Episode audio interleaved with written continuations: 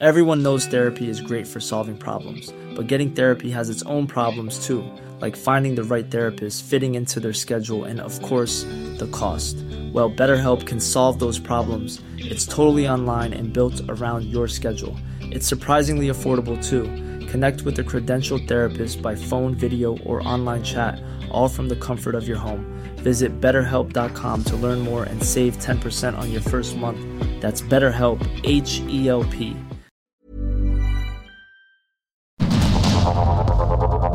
Heraldo Media Group presenta Sergio Sarmiento y Lupita Juárez. Información veraz y oportuna con un toque personal y humano. Por el Heraldo Radio, donde la H suena y ahora también se escucha.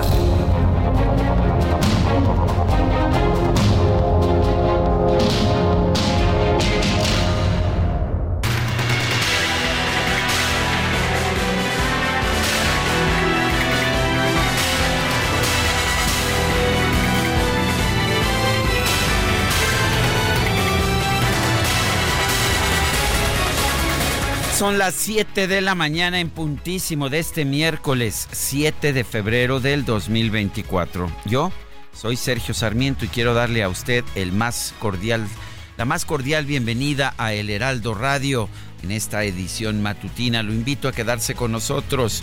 ¿Por qué? Porque pues seguramente usted quiere estar bien informado y aquí lo tendremos muy bien informado también porque Seguramente le gusta pasarla bien, tener un rato agradable y aquí a nosotros nos gusta tomar el lado amable de la noticia siempre y cuando la noticia lo permita. Y una razón adicional muy importante que, oigan, no se los quería decir, pero aquí está Guadalupe Juárez. Hola, ¿qué tal mi querido Sergio Sarmiento? Buenos días para ti amigos, ¿cómo están? Muy buenos días, qué bueno que estamos arrancando juntos una jornada más y bueno, pues con mucha información, información relevante. Hoy el presidente que dijo, no, es que yo no quería recibir a la delegación que viene de los Estados Unidos, pero pues este, siempre sí, siempre sí, sí la recibió y estaremos platicando del tema, por supuesto. Dijo, es que cómo me voy a sentar con ellos, ¿no? Y piensen que soy sospechosón. Pero bueno, dijo siempre sí y vamos a platicar de varios temas. Ayer ya cuando se terminó la reunión le preguntaron a los compañeros reporteros, oiga, ¿de qué hablaron, señor? ¿Cómo está? ¿Qué pasó? Cuéntenos. Y decía, bueno, mañana, porque si no, mañana ya no va a haber nada que decirles. Sí, pero bueno, pues de esto y más estaremos conversando esta mañana. Son las 7 con 2 minutos. Vamos a un resumen de la información, repito, de este miércoles 7 de febrero de 2024. El presidente López Obrador se reunió en Palacio Nacional con una delegación de funcionarios de los Estados Unidos encabezada por la asesora de Seguridad Nacional Elizabeth Sherwood Randall para abordar el tema de la crisis migratoria. Alicia Bárcena, la secretaria de Relaciones Exteriores, encabezó una reunión bilateral de seguridad con la delegación estadounidense para abordar los problemas compartidos entre ambos países relacionados con la frontera, el tráfico ilícito de drogas y también el flujo de armas. Tras el encuentro, la canciller Alicia Bárcena eh, señaló que Elizabeth Sherwood Randall aclaró que la investigación sobre presunta corrupción en la campaña electoral del presidente López Obrador en 2006 es un tema cerrado para la Unión Americana. Y la señora Liz Sherwood, la asesora de seguridad de la Casa Blanca, le dijo al presidente que este es un tema cerrado para ellos. Este es un tema que ocurrió en 2006 y todas las investigaciones que hicieron en Estados Unidos fueron cerradas sin haber encontrado ningún tipo de yo diría, de delito ni, ni, consecuencia de ello. Así es que es una investigación que en realidad es antigua, ¿verdad? Que un periodista recoge de, pues no sé, de reportajes de la DEA, pero antiguos, y eh, para ellos este es un tema cerrado. Pero en realidad eh, no, es, no es un tema de disculpa o no es un tema de que no proviene de, de, la oficina ni del presidente Biden, ni del Departamento de Estado, ni de la Casa Blanca. Esto es un tema que proviene más de la DEA y la DEA pues tiene también sus propios eh, cursos institucionales, pero yo lo que quiero decir es que este es un tema realmente cerrado. Una simple acotación al margen de lo que declara la canciller, no fue un periodista ni fueron dos, fueron tres los periodistas que súbitamente tuvieron una revelación y recuperaron esa investigación del 2010. Claramente una filtración de la DEA, de eso no hay duda. Bueno, y en un video, la precandidata presidencial de la Alianza Fuerza y Corazón por México, Xochitl Galvez, pidió al presidente López Obrador que limpie su nombre y el de nuestro país ante las acusaciones sobre un presunto financiamiento del crimen organizado a su campaña del 2006. Señor presidente López Obrador, en muchas entrevistas y reuniones que he tenido en Estados Unidos, me preguntan si su campaña de 2006 recibió recursos del crimen organizado. Esa duda representa una vergüenza para todas y todos los mexicanos. Esa duda es una sombra sobre su honestidad personal y la de su gobierno. Por favor, no busque distraer la conversación con su avalancha de reformas constitucionales que quieren destruir los contrapesos democráticos. Un tema tan grave no se va a resolver con una cortina de humo de cambios legislativos. Los partidos de oposición en el Congreso van a presentar un exhorto para que usted presente una demanda por difamación en los tribunales de Estados Unidos la Casa Blanca o la asesora de seguridad de la Casa Blanca, el caso está cerrado, no se encontró nada. Es lo que dice Elizabeth Sherwood y lo que señaló precisamente la canciller Alicia Bárcena, ¿no? Esto que comentabas que sobre esta investigación en la campaña, pues ya es un tema cerrado para los Estados Unidos. Porque se basaban nada más en las declaraciones de un testigo protegido, protegido sí. Aunque pues es lo mismo en el caso de Genaro García Luna, ¿verdad? Efectivamente, solo que eh, pues aquí ya sabes que cuando les eh, ya cuando les conviene hablar de un tema, pues ahí sí lo ven de una manera y, es lo mismo, pues ya no lo ven de la otra. Lo mismo en el caso de Salvador Cienfuegos, el general, lo mismo en el caso de Genaro García Luna y lo mismo en el caso de Andrés Manuel López Obrador.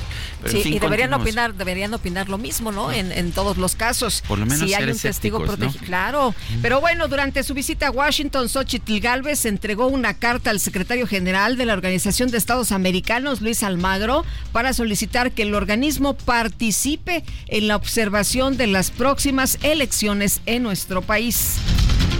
El dirigente nacional de Morena, Mario Delgado, aseguró que Xochitl Galvez enfrentó el rechazo de los migrantes mexicanos en Estados Unidos debido a que estos fueron agraviados por los gobiernos neoliberales.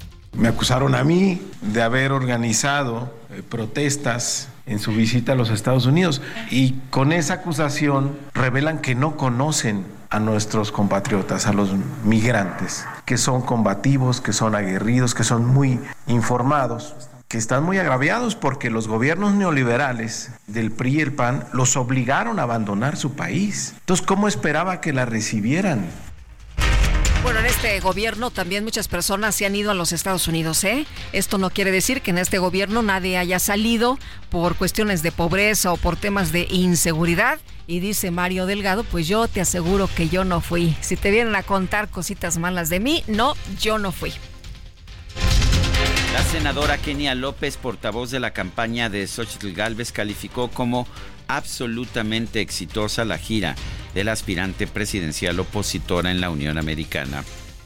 Gira de Xochitl Galvez en Estados Unidos es absolutamente exitosa. Se ha reunido con organizaciones no gubernamentales, con migrantes, con universitarios. Efectivamente, en este momento está en la OEA con Almagro y sin lugar a dudas, las reuniones con los congresistas en Estados Unidos se hace indispensable. Mientras Xochitl Galvez quiere debatir, Claudia Sheinbaum está calladita. Mientras Xochitl Galvez está en Estados Unidos, Claudia Sheinbaum sentadita. Yo lo digo sin lugar a dudas, ha sido una representación exitosa y ejemplar de México en Estados Unidos. La candidata presidencial de Morena, Claudia Sheinbaum, criticó a Xochitl Galvez por haber denunciado que en México se vive una erosión democrática. Además, Sheinbaum aseguró que las nuevas reformas del presidente López Obrador van a formar parte de su proyecto de gobierno, el cual será presentado el próximo primero de marzo en el Zócalo de la Ciudad de México. El primero de marzo a la ciudadanía como inicio de la campaña electoral de nuestra coalición Sigamos haciendo historia. Estamos convocando de manera muy importante una difusión en todo el país de estas propuestas, a nuestros militantes, simpatizantes y por supuesto a un debate nacional sobre lo que presentó el presidente el día de ayer y aprovechamos para invitarlos el próximo primero de marzo al inicio de la campaña y la definición clara de lo que representa nuestro proyecto de nación. Bueno, pues ahí lo que plantea Claudia Sheinbaum, las nuevas reformas del presidente van a formar parte de su proyecto de gobierno. Y Adrián Alcalá, el comisionado presidente del INAI, advirtió que la propuesta del Ejecutivo de desaparecer el instituto representa un retroceso en los derechos de acceso a la información y protección de datos personales. El Instituto Mexicano para la Competitividad señaló que ocho iniciativas del Ejecutivo ponen en riesgo la competitividad del país. Advirtió que la reforma al sistema de pensiones responsabilizaría al Estado mexicano de un pasivo que se va a incrementar a medida que aumente la población de 65 años y más. Por su parte, el Instituto Federal de Telecomunicaciones IFT advirtió que la propuesta de desaparecer este organismo representa un retroceso en perjuicio de los usuarios y las audiencias. Consejo Coordinador Empresarial consideró que las reformas presentadas por el Ejecutivo implican modificaciones profundas que trastocan el régimen político de contrapesos y equilibrios democráticos, por lo que deben ser producto de un amplio consenso en torno a principios que unan a los mexicanos. El dirigente nacional del PAN, Marco Cortés, aseguró que el nuevo paquete de reformas del presidente López Obrador es solo una distracción para que no se hable de los problemas que enfrenta el país. Por eso el Grupo Parlamentario de Acción Nacional le dice con toda claridad al presidente, todo lo que sea bueno para México, el Grupo Parlamentario de Acción Nacional lo va a votar a favor.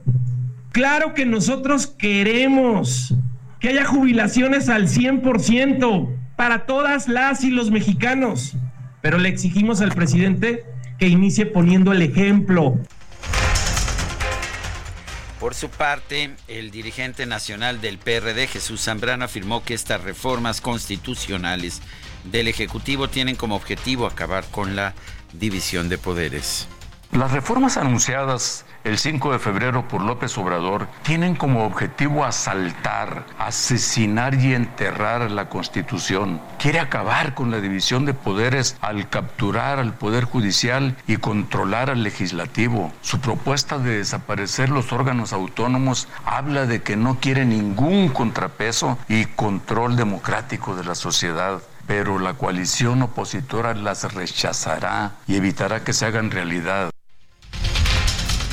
Ricardo Monreal, coordinador de Morena en el Senado, expresó confianza en que se van a alcanzar los votos necesarios para aprobar las iniciativas que propuso el titular del Ejecutivo Federal. No se tienen los votos, pero dice Ricardo Monreal, los vamos a conseguir. El coordinador del PAN en el Senado, Julian Rementería, aseguró que el llamado bloque de contención sigue vigente para frenar las reformas a la Constitución que sean regresivas. Y la Asamblea Electoral de Movimiento Ciudadano aprobó sus listas de aspirantes plurinominales a la Cámara de Diputados. Incluyó a la exprista Claudia Ruiz Macié. Panista Mauricio Tabe se registró como precandidato de la Alianza Va por la Ciudad de México para competir nuevamente por la alcaldía Miguel Hidalgo. La alcaldesa de Cuauhtémoc, Sandra Cuevas, aseguró que fue excluida de la contienda por la candidatura de la alianza opositora al gobierno de la Ciudad de México por haber exhibido actos de corrupción del PAN, del PRI y del PRD. La alianza, es decir, el PAN, el PRI y el PRD, decidieron cerrarme las puertas para contender por cualquier cargo de elección popular. Sin embargo, quiero decirles, vecinas y vecinos, que vamos a seguir trabajando. Esta decisión que tomó el PAN, el PRI y el PRD se deriva de haberlos exhibido por actos de corrupción, por actos ilícitos, por imposiciones y por la falta de trato digno hacia mi persona. La Comisión de Debates del INE aprobó el mecanismo para seleccionar las preguntas de los ciudadanos que serán incluidas en el debate entre candidatos presidenciales del próximo 7 de abril. Y con nueve votos contra dos, el Pleno de la Suprema Corte de Justicia rechazó tres recursos de la Consejería Jurídica del Ejecutivo en contra de determinaciones del INAI que ordenan al gobierno federal que informe sobre los contratos para la compra del software espía Pegasus y la denuncia contra la empresa Calica. Los abogados de los ocho militares presuntamente implicados en el caso Iguala confirmaron que la reaprensión de sus clientes se basó en declaraciones de dos testigos protegidos, a pesar de que uno de ellos no está localizable. Hoy no llegaron con dos fantásticas justificaciones. Uno está enfermo, no puede ir, y el otro no es localizable. La fiscalía dice, el testigo no es localizable en el domicilio que me proporcionó. Oye, pues no es tu testigo, fiscal. Entonces, entonces, pero entonces me estás diciendo, fiscalía, que perdiste el testigo protegido. O sea, el testigo protegido te mintió en torno a su domicilio y ahora no lo encuentras. Pues, ¿qué le parece? Pues no lo encuentran a uno y el otro y, no pues, que los testigos protegidos no son fiables. Y bueno, pues parece que sí son fiables cuando se acusa a los militares, en fin. Pues en este caso piensan que sí y ya están ahí los abogados señalando precisamente lo que está ocurriendo. El Cabildo de Iguala Guerrero acordó suspender la Feria de la Bandera 2024 tras registrarse una serie de hechos violentos y amenazas en contra del presidente municipal, David Gama Pérez, y también de algunos empresarios. Una fiesta muy relevante allá en pues esas tierras por allá en Guerrero. Es una fiesta de lo más importante. Sin embargo, se suspende, se suspende precisamente por estos hechos que han denunciado violentos y también amenazas contra el presidente municipal y empresarios. La Secretaría de la Defensa Nacional confirmó la llegada de 300 militares y 100 elementos de la Guardia Nacional a Ciudad Juárez, Chihuahua estarán ahí para reforzar las acciones de seguridad. Con 216 votos en contra y 214 a favor, la Cámara de Representantes de los Estados Unidos rechazó someter a juicio político al secretario de Seguridad Nacional Alejandro Mayorkas por supuestamente incumplir las leyes de inmigración. El expresidente chileno Sebastián Piñera murió este martes al desplomarse el helicóptero en el que viajaba. La canciller mexicana Alicia Bárcena externó sus condolencias a los familiares y amigos del exmandatario, a pesar de que Chile es gobernado por un viejo rival político de Sebastián Piñera, Gabriel Boric, de izquierda, eh, se le va a dar el homenaje de un funeral de Estado la diferencia entre los políticos, ¿no, Sergio? Ahí, ahí, ahí, hay de políticos a políticos y bueno, pues lamentable este accidente en el que muere el expresidente chileno Sebastián Piñera. En información de los deportes, en América cayó por marcador de 2-1 ante el Real Estelí de Nicaragua en el juego de ida de los 16 avos de final de la Conca Champions.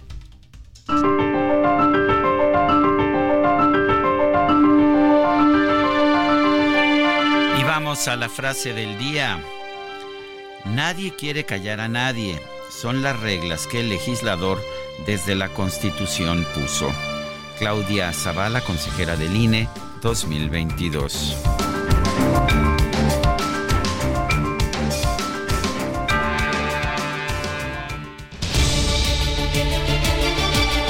Y vamos a las preguntas. Ayer preguntábamos ¿Piensa el presidente López Obrador que realmente se aprobarán sus reformas constitucionales?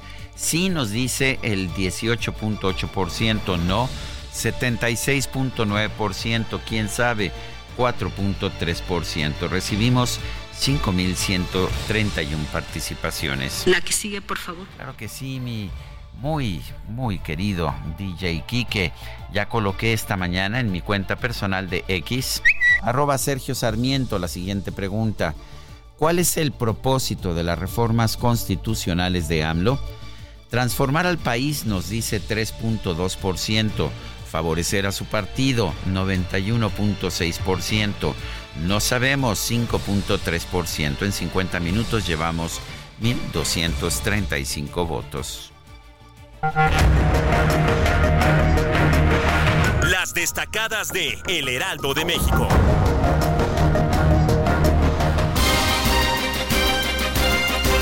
Y está con nosotros aquí en la cabina Itzel González con las destacadas. Itzel, ¿qué tal? Muy buenos días. Muy buenos días, Lupita, Sergio, queridos destacalovers. 7 de febrero del 2024 continuamos en el puente Guadalupe Juárez. Recuerde usted que hasta el 21 de marzo nos la vamos a seguir. Qué picados, ¿eh? Qué picados. Así, somos, y ya nos conoce para qué nos invita. Entonces estamos todos muy contentos de que sea mitad de semana, por lo menos. Esa es una gran motivación. Y 7 de febrero, pues ya más para allá que para acá, ya falta la mitad para la quincena para pagarle la tanda a DJ Quique.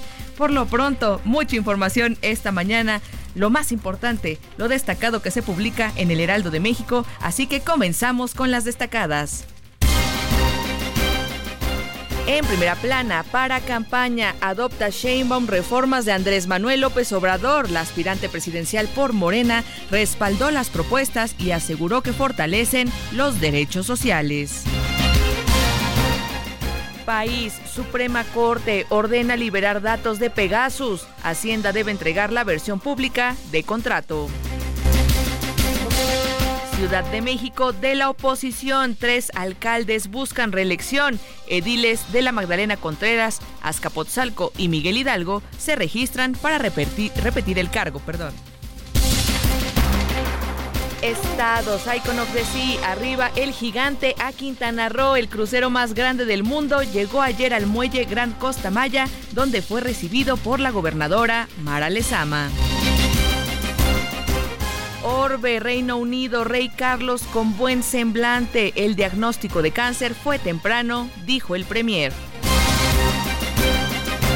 Meta, Super Bowl, pasión lujosa. Mexicanos sacan los ahorros para viajar a Las Vegas y presenciar el juego por el título en la NFL. Finalmente, en mercados, convenio Delta Aeroméxico ven daño en rutas México-Estados Unidos. Canaero alerta por aumento de precios en boletos de avión. Lupita, Sergio, amigos, hasta aquí las destacadas del Heraldo. Feliz miércoles. Igualmente, Itzel, muchas gracias. Muy buenos días. El hecho es que eh, fue electo para ser escuchado en este espacio Manuel Mijares, nacido el 7 de febrero de 1958, está cumpliendo 66 años, le costó trabajo le costó trabajo llegar a ser famoso, pero después, bueno, fue impresionante. Eh, eh, yo lo conocí como cantante de jingles, ahí cantaba para comerciales. Hace, chavitito, chavitito estaba. Eh, le echó muchas ganas, fue miembro del coro de Emanuel. Después, pues ya sabes, junto con Emanuel vendería el auditorio no bárbaro, sí, veces. Con gran éxito. Gran voz, gran voz estuvo casado con Lucerito, ya ahora Lucero, pero bueno, este se siguen llevando bien, lo, estuvieron de hecho alguna presentación de forma conjunta, lo cual me dio mucho gusto. Y desde pues la pandemia estuvieron así, eh, haciendo muchas cosas y que la verdad quedaron un, tipo muy divertido a mí me cae bien debo reconocerlo y me gusta su música a mí también mi querido Sergio lo hemos entrevistado en varias ocasiones es súper súper agradable Manuelito, como le dice, ¿no? Manuel Mijares, a quien le mandamos un abrazo. Bueno, pues es, es cumpleaños de Manuel Mijares. Vamos a una pausa y regresamos.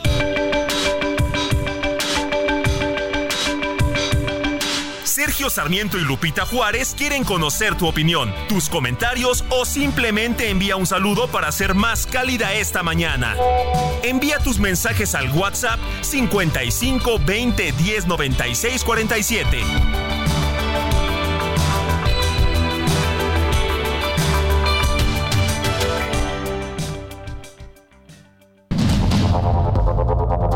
Continuamos con Sergio Sarmiento y Lupita Juárez por el Heraldo Radio.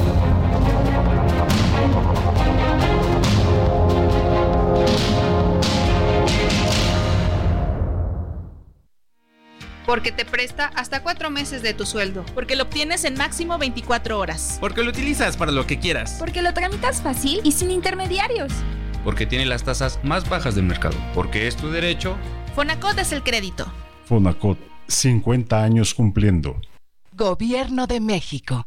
Oye, quiero enviar un saludo a Mariana Campos Rincón, que nos está escuchando esta mañana y que dice que le gusta mucho el programa. Y también un saludo a eh, Ricardo de Costa Rica, que nos dice feliz miércoles desde Coronado, acá en Costa Rica. Ricardo LOP GB. Así que a ellos un fuerte abrazo. Y fíjate que nos dice Diana Vázquez, eh, buen miércoles, maravilloso equipo, gracias por la música. Aquí me tienen cantando con el señorón Mijares. Que estén y sigan bien todos.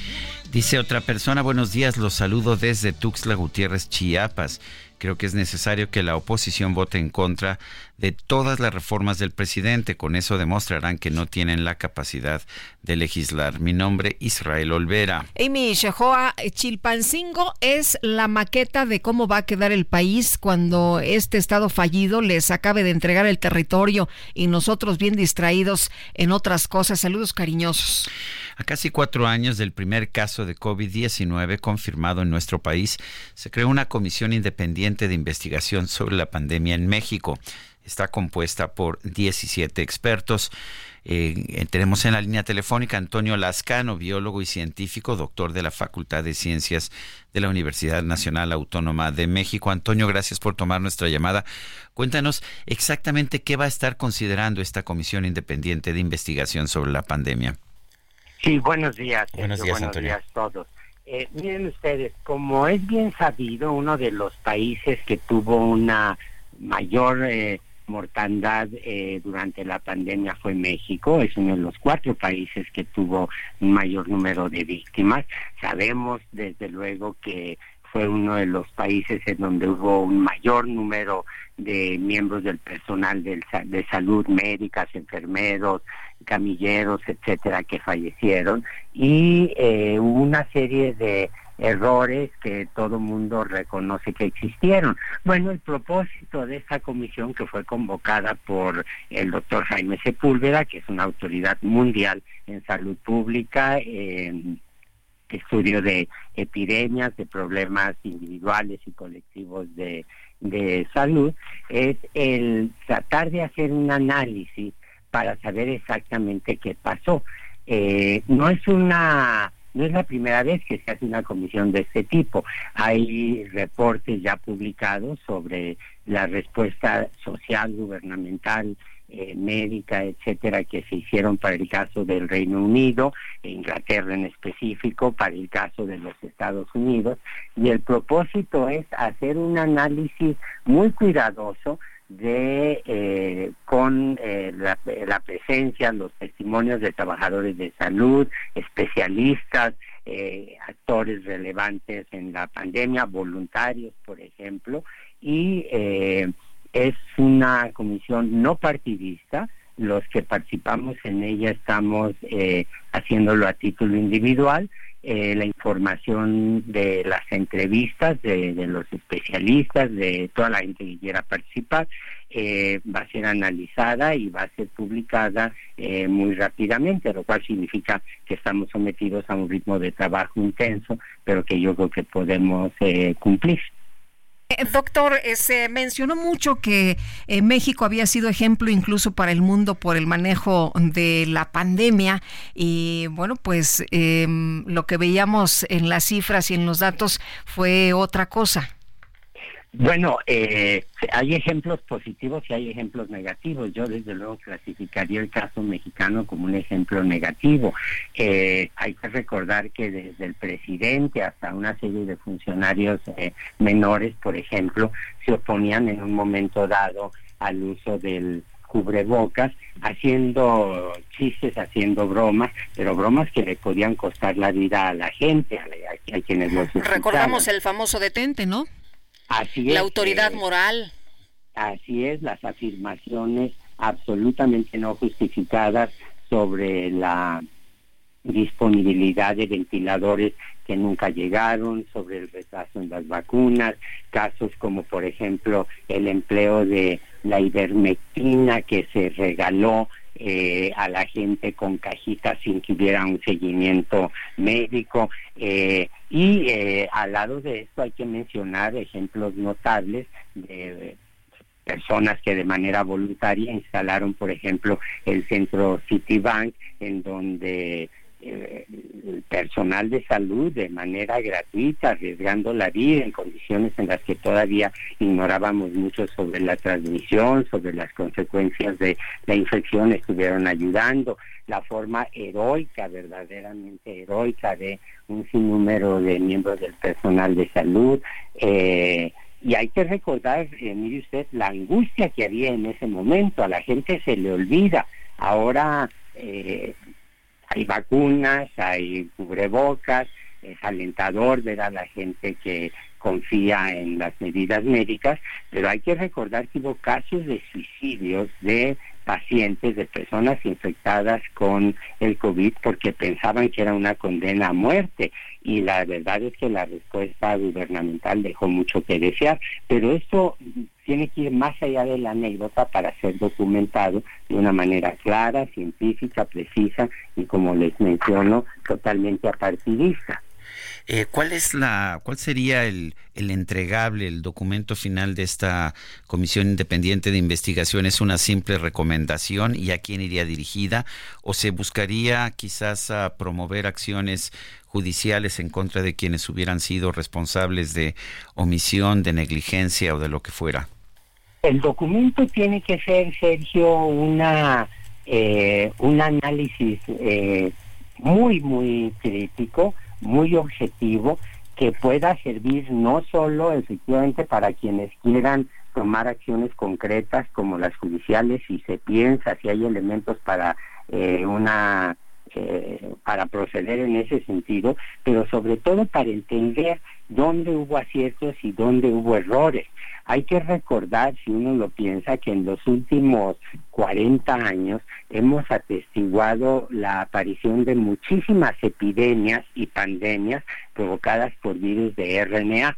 Esto no quiere decir que se esté acelerando la aparición de patógenos, pero sí quiere decir que las condiciones, por ejemplo, de conectividad a nivel global, la, eh, la desaparición de eh, selvas, de sitios donde hay una riqueza enorme de eh, organismos que pueden tener los patógenos ha aumentado y por lo tanto eh, un documento de este tipo debe ser una lección de lo que se debe hacer y lo que no se debe hacer en caso de una pandemia. Bueno, pues yo quiero, yo quiero agradecerte Antonio Lascano, biólogo, científico, doctor de la Facultad de Ciencias de la UNAM, miembro de esta Comisión Independiente de Investigación sobre la Pandemia en México. Gracias por haber conversado con nosotros. Encantado, muchas gracias por la oportunidad y nada más permíteme subrayar, permítanme insistir en que la participación en esta comisión es a título personal. Yo allí no represento ni a la Facultad de Ciencias ni a la UNAM y lo mismo ocurre con los 17 miembros. Este, somos personas con una formación, un entrenamiento en distintas áreas, en economía, en derecho, en sociología, en educación, en ecología, en medicina, etcétera, y la idea es tratar de enfocar el análisis de los datos desde una visión multi e interdisciplinaria, pero siempre a título personal. Muy bien, doctor, muchas gracias. Y bueno, pues tenemos que aprender, ¿no? Pues yo espero, yo espero, y por lo visto, eh, dada la manera en que se propagandizan éxitos o supuestos éxitos espaciales y no se toman medidas específicas eh, que funcionen con, con eficacia, creo que nos falta mucho como sociedad, como individuos y desde luego al Estado saber cómo reaccionar. Muy bien, pues como siempre, gracias Antonio. Encantado que estén bien. Gracias, igualmente, muy buenos días. Y Sergio, eh, todo mundo piensa que si se hubiera reaccionado de manera mucho más certera, que se hubiera hablado del tema de los eh, cubrebocas, del aislamiento, en fin, eh, se hubieran salvado muchas vidas. Yo recuerdo, y me están escuchando porque son eh, pues amigos de, de, nuestro auditorio desde hace ya muchos años, me compartieron el audio de un chef, sus hijos, que son nuestro auditorio que se despide de ellos desde el hospital. La doctora le acercó el, el eh, pues eh, el teléfono y fue desgarrador, ¿eh? Y como esta historia, muchísimas otras les dice, ¿saben qué? Me van a entubar, ya no aguanto más, ya no puedo más, los quiero mucho, tremendo, de tremendo. miles de muertes que que seguramente de haber aplicado reglas muy sencillas como y más rápidas, no más prontas. El uso de la mascarilla. Yo recuerdo que mientras eh, Hugo López Gatel y el presidente López Obrador rechazaban el uso de mascarillas. Claudia Sheinbaum, la jefa de gobierno de la Ciudad de México, en cualquier lugar en que aparecía llevaba este incluso las mañaneras, ¿eh? Sí, y lo hacía, me parece, de forma correcta para mandar un mensaje. Eh, Claudia Sheinbaum es una científica y esto, pues claramente le hacía entender el riesgo de no utilizar la mascarilla. Recordemos también que pues después lo llamaron este conservador, neoliberal y, todas otras cosas, pero el doctor Mario Molina en su último trabajo científico que hizo en colaboración con científicos de la Universidad de Texas en Austin, eh, determinó que la fuente principal de contagio del COVID era a través de la vía De hecho, lo alcanzamos a entrevistar. Sobre ese tema, efectivamente, y, yo sí creo que es muy importante que que dejemos en claro que sí sabíamos que las mascarillas podían salvar vidas y que el gobierno el subsecretario de, Salud convenció al presidente López Obrador de que, siempre decía que esto lo tenían que definir los científicos, de que no importaban las mascarillas. Nos acordamos perfectamente, nos eh, sirve el, el, cubre para lo que es y no sirve para lo que no es, y el presidente no se va a contagiar porque tiene su fuerza moral, su fuerza moral. En fin, eh, vamos con Misael Zavala que nos tiene más información adelante. Buenos días, Lupita. Buenos días, Sergio. Efectivamente, Lupita, pues eh, la oposición conformada por el PAN, PRI, PRD y Movimiento Ciudadano se dijeron abiertos a analizar las, las iniciativas de reforma del presidente Andrés Manuel López Obrador, pero rechazaron las que tienen que ver con la desaparición de instituciones o el debilitamiento de la Suprema Corte de Justicia de la Nación, o bien también mantener la militarización del país. En una conferencia de prensa, el líder nacional del PAN, Marco Cortés, sostuvo que la postura de la coalición Fuerza y Corazón por México, del PAN, PRI PRD, acordaron en que todo aquello que vulnere a la Corte, debilite contrapesos e instituciones, irán juntos para desecharlas porque no van a permitir que se destruya el país. Tras acordar la agenda legislativa del PAN, en la plenaria de los senadores panistas, Marco Cortés sostuvo que el presidente López Obrador intenta destruir la Constitución e instalar un régimen autoritario. A pesar de criticar las reformas del Ejecutivo Federal, el dirigente partidista aseguró que hay temas que sí entran a un análisis con posibilidades de aprobación, como la reforma a las pensiones. De Tajo, sin embargo, dijo que el PAN en el Congreso no va a apoyar la reforma judicial, tampoco la reforma a la Guardia Nacional y mucho menos la reforma que desaparece los órganos autónomos. Por otro lado, también el coordinador de Movimiento Ciudadano en el Senado, Clemente Castañeda, sostuvo que el Partido Naranja va a analizar con lupa puntualmente a detalle todas las iniciativas del presidente López Obrador, por lo que si encuentran algo positivo lo van a acompañar, pero si encuentran cuestiones negativas las van a desechar. Sergio Lupita, hasta aquí la información. Gracias, Michel, muy buenos días. Gracias, muy buen día. Hasta luego. Bueno, el Pleno de la Suprema Corte de Justicia de la Nación determinó que la Unidad de Inteligencia Financiera de la Secretaría de Hacienda y Crédito Público debe entregar una versión pública de la información acerca de la investigación del caso Pegasus. La votación fue en esta ocasión de nueve votos contra dos, votaron en contra eh, la, la, ministra Loreta Ortiz y la ministra Lenia Batres. Yasmín Esquivel en esta ocasión se unió a la mayoría y votó a favor de, de la transparencia, de que se entregue esta versión pública de la información sobre el caso Pegasus. Luis Fernando García es director de la Red en Defensa de los Derechos Digitales. Lo tenemos en la línea telefónica. Luis Fernando García, gracias por tomar nuestra llamada. ¿Qué significa este, pues este fallo de la Suprema Corte de Justicia? Muy buenos días, gracias por la invitación. Bueno, pues esta decisión de la Corte es un precedente muy importante porque ratifica, inclusive las dos ministras que votaron en contra, ratifica el reconocimiento de que la información relacionada al caso Pegasus es información de interés público que no puede ser ocultada. Y esto es muy pertinente, sobre todo porque al día de hoy persiste un gran cúmulo de información pública en poder del Estado que no está siendo eh, entregada ni publicada.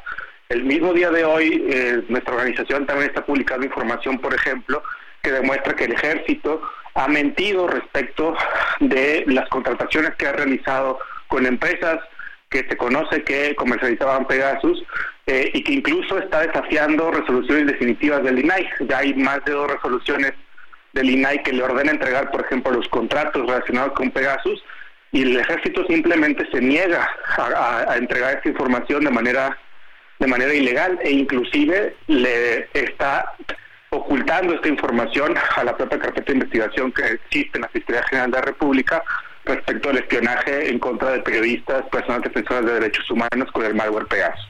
Entonces creo que esta decisión de la Corte es sumamente importante porque siente este precedente y deja, manda un mensaje muy claro de que estas actitudes de ocultamiento de información que están sucediendo y que persisten y que evitan que la sociedad pueda conocer a cabalidad quiénes son los responsables de la adquisición irregular de este malware, de su uso ilegal eh, y también del encubrimiento y el ocultamiento que ha existido por años respecto a este tema, pues que eso desaparezca a partir de esta decisión muy importante de la Corte. Ahora, Luis Fernando, ¿significa esto que la UIF deberá entregar eh, información sobre los contratos eh, de este malware Pegasus? Bueno, lo que significa la decisión tiene más que ver con las operaciones financieras de, empresas que se encuentran plenamente documentadas y admitidas por el propio gobierno, que fueron utilizadas y que han sido utilizadas tanto por el ejército como por el entonces ICEN y la PGR en el gobierno anterior para adquirir este malware eh, Pegasus. Operaciones financieras eh, que pueden también dar luz eh, sobre las complicidades público-privadas que han existido en este caso. Entonces, esta información financiera es la que se solicitó, la que el INAI ordenó que se entregara lo que el Ejecutivo, la Presidencia de la República, impugnó ante la Corte y la Corte dice no, el INAI tenía razón. Sí. ¿Se nos cortó? Sí, se nos cortó la llamada, pero bueno, el INAI tenía razón, es lo que nos dice Luis Fernando García, director de la Red en Defensa de los Derechos Digitales. Eh, eh, aquí en México me parece que eh, que a veces tratamos las investigaciones, la información judicial con un exceso de precaución en otros países del mundo, Estados Unidos, Canadá, en Europa, hay una mayor información y yo creo que eso es positivo para la sociedad. Pero en fin, ya tenemos a Luis Fernando García. Eh, regresamos contigo, perdón, se nos cortó Luis Fernando. No, gracias a ustedes. Sí, decía que también es una, una decisión que demuestra lo importante que es que exista algo como el INAI porque en este caso la información se solicitó, el INAI ordenó que se entregara y fue el Ejecutivo, la Presidencia, quien impugnó esta resolución del INAI y que ahora el Poder Judicial Federal, la Suprema Corte, dice, no, el INAI tenía razón. Para esto sirve el INAI, para que cuando la autoridad no nos quiera dar información que es de interés público, haya una autoridad como el INAI que ordene entregar eh, eh, esa información. Y esta información, insisto, es de, de muy alto interés público porque va a permitir añadir elementos que permitan esclarecer esta trama de espionaje ilegal que eh, no, es solamente, no solamente del gobierno de Peña Nieto, sino que también ha demostrado que ha sucedido en este, en este propio gobierno. Luis, Luis Fernando, ¿cuáles son las consecuencias, eh, las consecuencias directas de esto? ¿Qué tiene que hacer el gobierno, el gobierno ahora? Eh, ¿Qué tipo de información tiene que divulgar? Pues tiene que entregar una versión pública de la información financiera sobre operaciones financieras de empresas eh, que se conocen como eh, parte de un grupo que se llama KBH, que es el que ha sido detectado que comercializó Pegasus a la PGR, el CISEN y al Ejército. Eh, y esto también entregar esa información a la propia Fiscalía General de la República, porque no solamente la Secretaría de Hacienda y el Gobierno ha, obstaculizado el acceso a la información, digamos, por parte de la ciudadanía en general, sino inclusive le ha negado esta información a las carpetas de investigación. Entonces, esta información va a permitir, por ejemplo, determinar eh, eh, a través del análisis de los flujos financieros de estas empresas, eh, conocer también si han, existido, como se ha afirmado y como lo afirmó el propio titular de la Unidad de Inteligencia Financiera hace unos años, que han existido actos de corrupción, sobreprecios en la adquisición de esas herramientas y también mostrar más evidencias sobre los las autoridades que adquirieron y que se han beneficiado también de estas eh, compras de este spyware tan tan potente que es el, malware Pegasus. Muy bien, pues Luis Fernando García, gracias por conversar con nosotros. Nosotros vamos a una pausa y regresamos.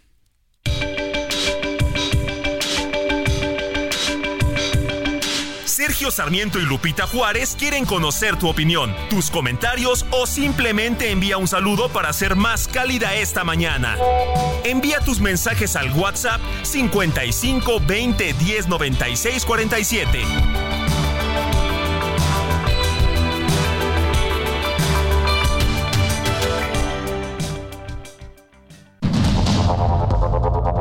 Continuamos con Sergio Sarmiento y Lupita Juárez por el Heraldo Radio.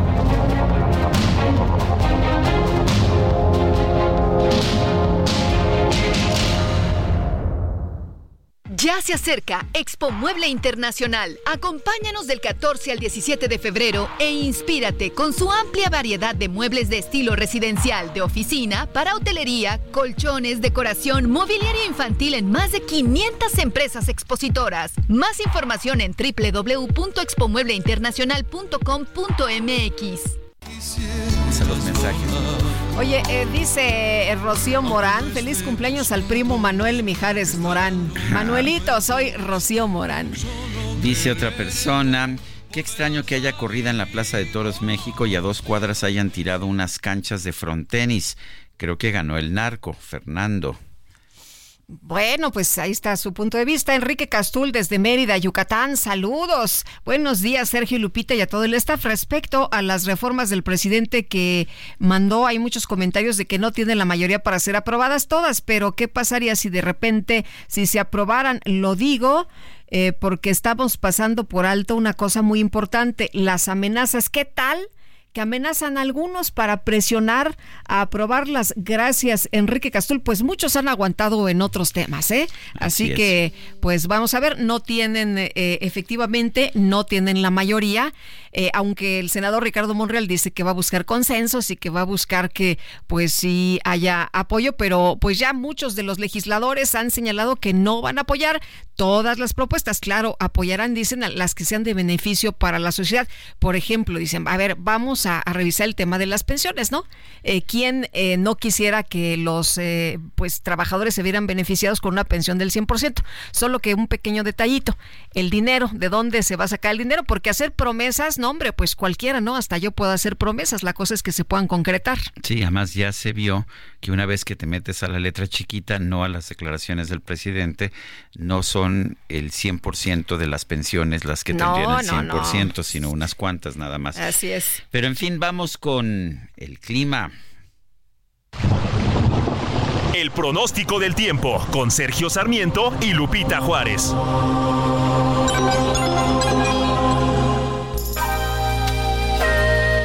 Patricia López, meteoróloga del Servicio Meteorológico Nacional de la Conagua. Adelante, ¿qué nos tienes esta mañana? Hola, ¿qué tal? Sergio Lupita, buenos días a ustedes, a todos los que nos escuchan esta mañana. Les comento que durante este día tenemos al Frente Frío el número 33 y la masa de aire frío que lo impulsa, los cuales avanzarán en el norte del país, mientras que la sexta tormenta invernal se moverá lentamente sobre el noroeste y gradualmente también hacia el norte de México. Estos sistemas estarán generando chubascos y lluvias fuertes en los estados eh, de las regiones mencionadas, así como también vientos muy fuertes e intensos en el noroeste, y también para el noreste de México. Además espera oleaje de 2 a 4 metros de altura, esto sobre la costa occidental de la península de Baja California y también continúan las condiciones para la caída de nieve o aguanieve para zonas serranas de los estados de Baja California, Sonora y Chihuahua. Les comento que se espera que al final de este día eh, la sexta tormenta invernal deje de afectar al territorio mexicano. Por otra parte, también tenemos a la masa de aire frío, la que impulsó al frente número 32 y que fue la que ocasionó las lluvias y los vientos fuertes sobre la península de Yucatán. Se espera que esta masa de aire frío eh, comience a modificar sus características térmicas, lo que permitirá un gradual ascenso en las temperaturas vespertinas. Sin embargo, durante la mañana y noche se mantendrá este ambiente frío, muy frío, con heladas en zonas del noreste, occidente, centro, oriente y sureste del país. Sergio Lupita les comento que las temperaturas mínimas de menos 10 a los menos 5 grados Celsius y con heladas se esperan para las zonas de Baja California, Sonora, en Chihuahua y también para Durango. Y bueno, tenemos una circulación anticiclónica en niveles medios de la atmósfera sobre el centro y sur del país, lo cual ocasionará tiempo estable y baja probabilidad de lluvia, esto sobre la mayor parte del territorio nacional. Sergio Lupita, este es el reporte desde el Servicio Meteorológico Nacional. Muy bien, pues Patricia López, gracias por este esta información. Adiós Patricia, buenos días. Bueno, parece que se nos cortó y vámonos ahora con el Químico Guerra, a ver si nos escuchamos, Químico. El Químico Guerra, con Sergio Sarmiento y Lupita Juárez. Hola Químico, ¿cómo te va? Hola. Hola Lupita, Sergio, buenos días. Ah, ya nos habías asustado. Buena noticia. Pensamos que no, que, que, que se nos había cortado, pero bueno, adelante con toda tu información.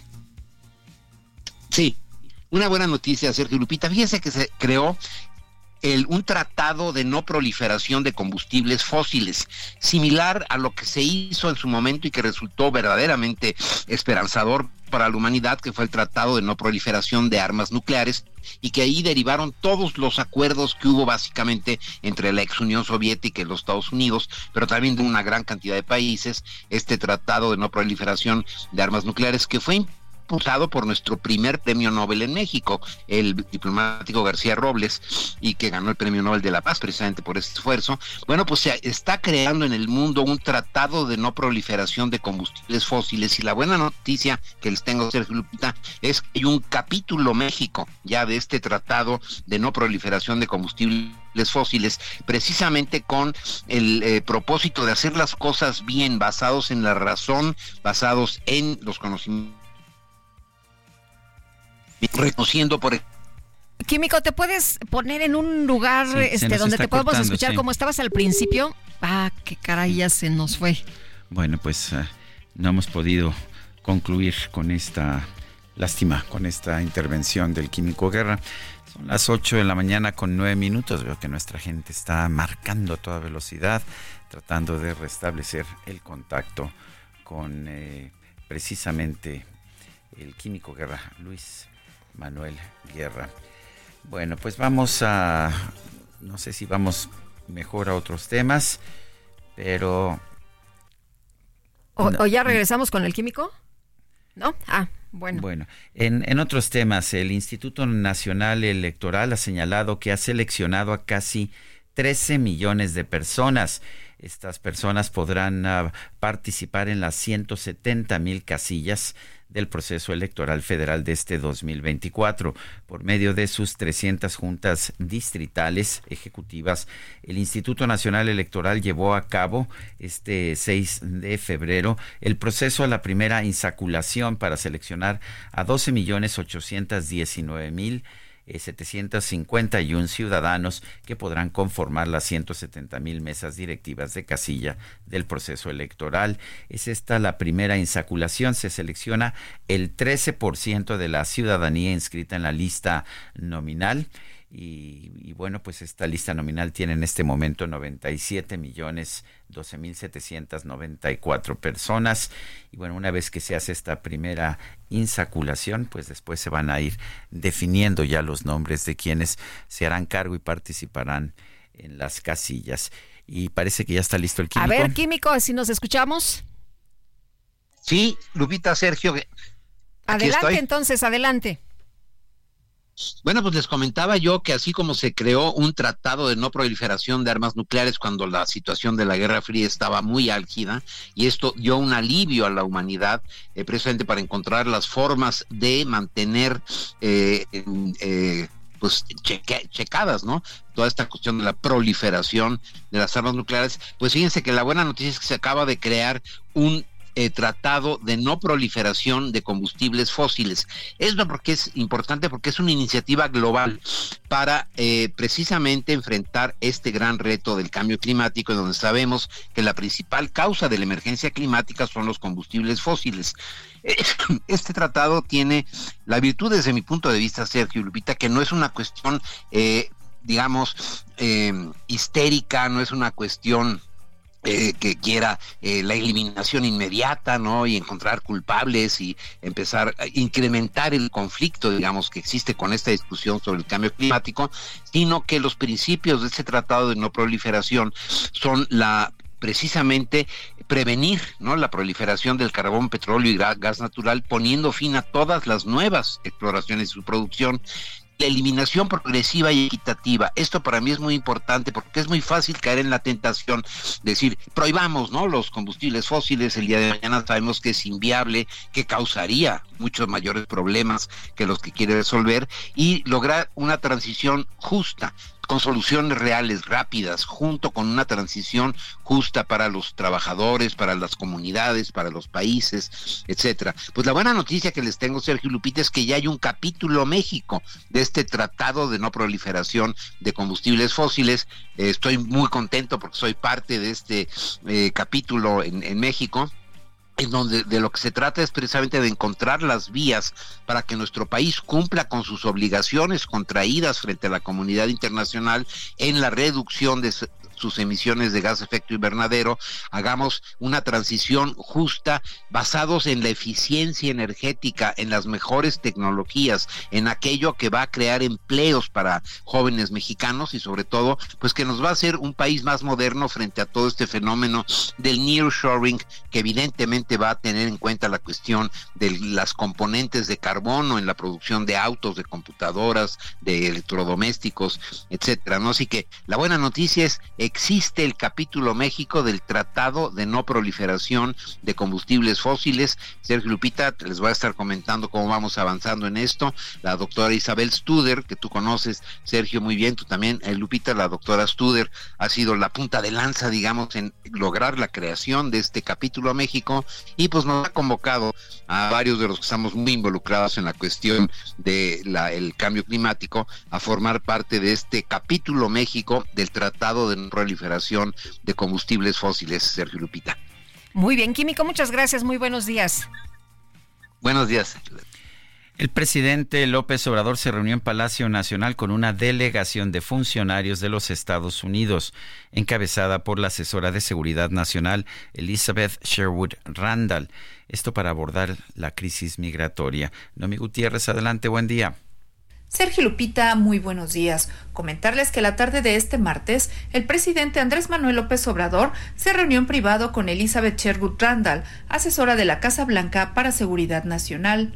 La canciller Alicia Bárcena dijo que uno de los temas que hablaron fue sobre la polémica por el reportaje con información de la DEA sobre un presunto narcosoborno en la campaña electoral de 2006 le dijo al presidente que este es un tema cerrado para ellos, que ocurrió en 2006 y todas las investigaciones que hicieron en Estados Unidos fueron cerradas sin haber encontrado ningún tipo de delito ni consecuencia de ello. No es un tema de disculpa, no proviene de la oficina ni del presidente Biden ni del Departamento de Estado. La asesora del presidente Biden viene y le cuenta que desde la perspectiva del propio presidente y de la Casa Blanca no hay ya ningún tema que abordar. En todo caso, la DEA depende del Departamento de Justicia. Ya se verá qué es lo que ocurre ahí, pero es un tema cerrado. Surgió como un tema electoral, político, como está ahora el ambiente en ambos países. Asunto cerrado para México y para Estados Unidos. También se le cuestionó si durante la reunión con la delegación de funcionarios estadounidenses se trató el tema del cierre de la frontera común. No, no va a haber eso, por supuesto que no. Esto es una propuesta que Biden está haciendo al Congreso para que tenga él autoridad excepcional.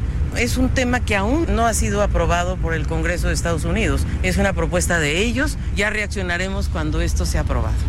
Acompañada de las secretarias de Seguridad Rosa Isela Rodríguez y de Gobernación Luis Alcalde, la canciller dijo que después se reunieron los integrantes del Gabinete de Seguridad del Gobierno de México con los funcionarios estadounidenses. Los temas centrales fueron migración, combate al tráfico de drogas y armas. Una reunión muy positiva. Tratamos migración, mirar de dónde proviene la migración más fuerte que está llegando a México y a Estados Unidos. La Secretaría de la Defensa está haciendo un gran trabajo para poder detectar por dónde están entrando estas armas y cómo logramos un control más binacional, en realidad, porque son armas que vienen de Estados Unidos. Y en el tema de drogas, hicimos un gran recuento de lo que está haciendo la Secretaría de Marina junto con COFEPRIS. Por último, les comento que este miércoles se llevará a cabo una reunión bilateral entre México, Estados Unidos y Canadá para abordar fundamentalmente el combate al tráfico de armas y de drogas, en especial de fentanilo. Sergio Lupita, la información que les tengo. Hasta aquí mi reporte.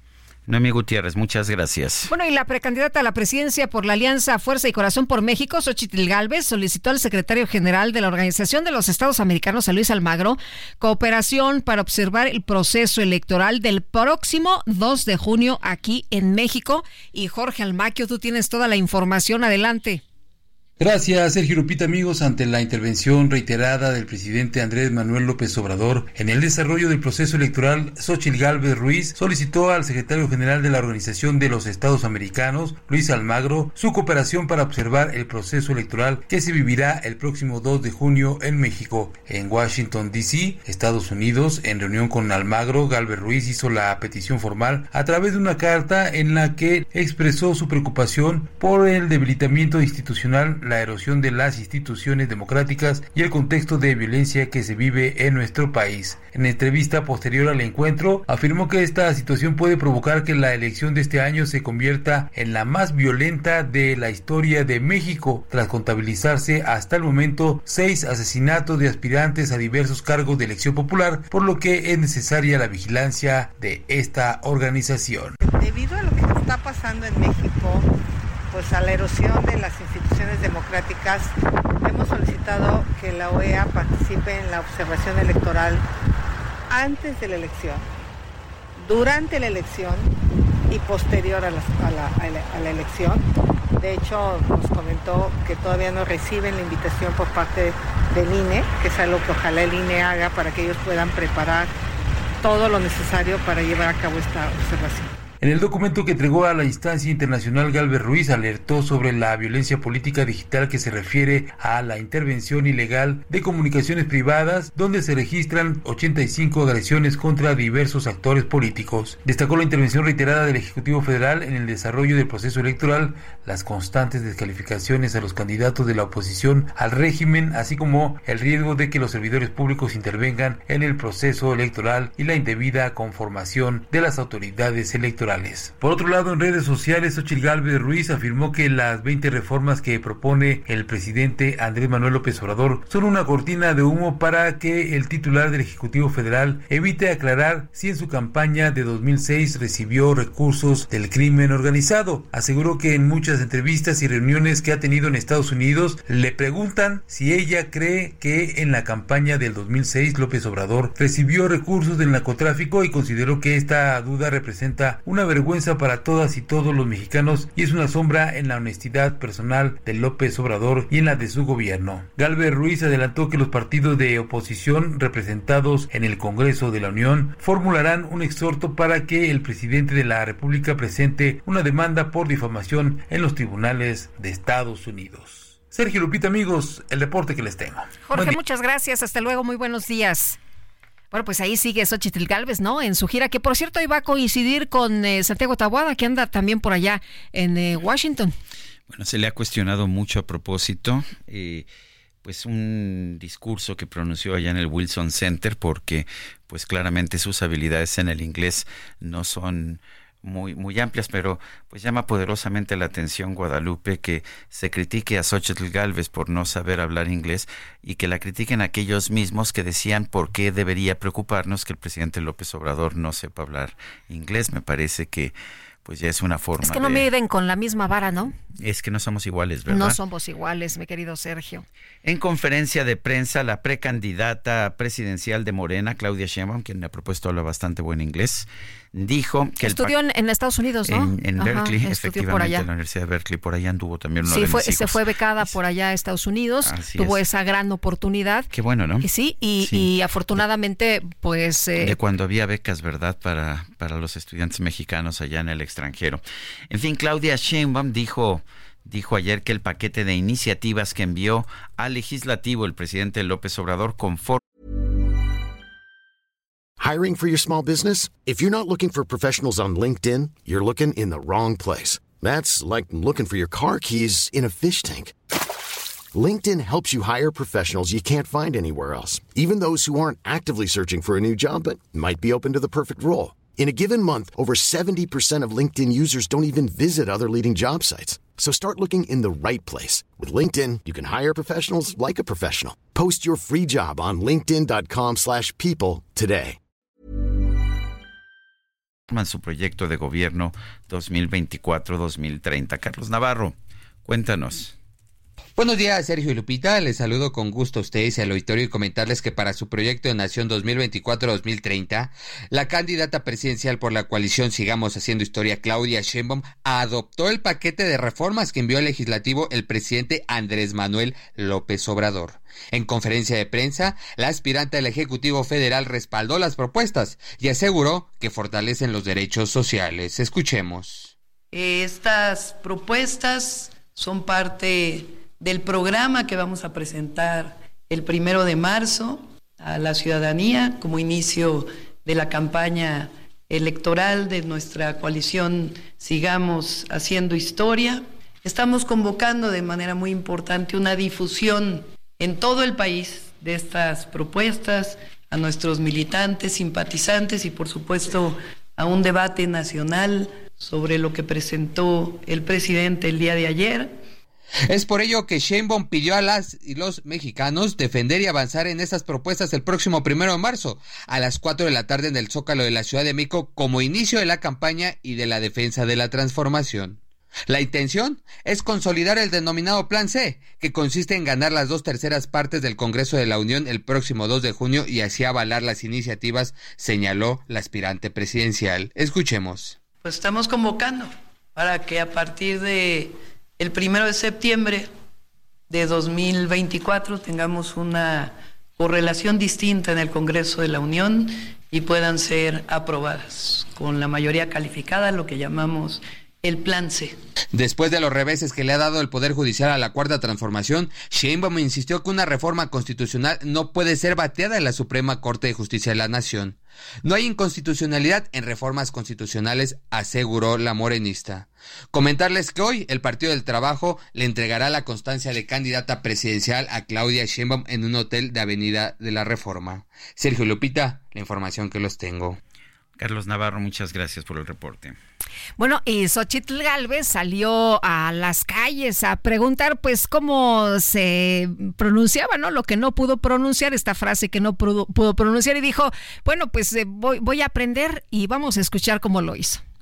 Le llaman el walk the talk. walk the talk. Walk and talk. Walk the talk. Walk the talk. ¿Cómo se pronuncia? You have to walk the talk. You have to walk the talk. How do you say? You have to walk the talk. You have to walk the talk. You have to walk and you have to walk and talk. Walk the talk. You have to walk the talk. Walk the talk. Que sus acciones respalden sus palabras. ¿Qué significa? Que hay que hablar y hay que hacer. Significa tienes que hacer lo que dices que vas a hacer. Que tienes que cumplir lo que prometes. If you're gonna talk, you have to walk it. Este no todos lo entienden. Walk the talk. To act in accordance with one's statements or promises. To practice what bueno, pues qué le parece importante, ¿no? Que este nos preparemos la importancia ahí de, de la educación y los que rechazaban estos temas de aprender el inglés, pues ahí está, sí sirve. Son las 8 con 24, regresamos.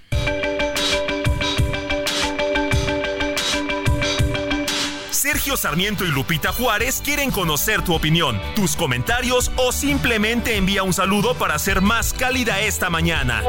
Envía tus mensajes al WhatsApp 55 20 10 96 47.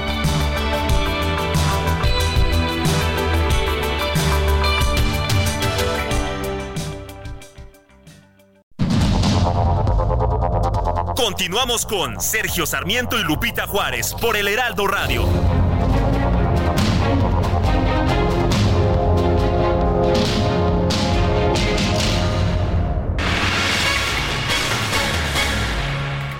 Son las 8 con 30 minutos en la línea telefónica la senadora de Morena, Ana Lilia Rivera, presidenta de la mesa directiva del Senado.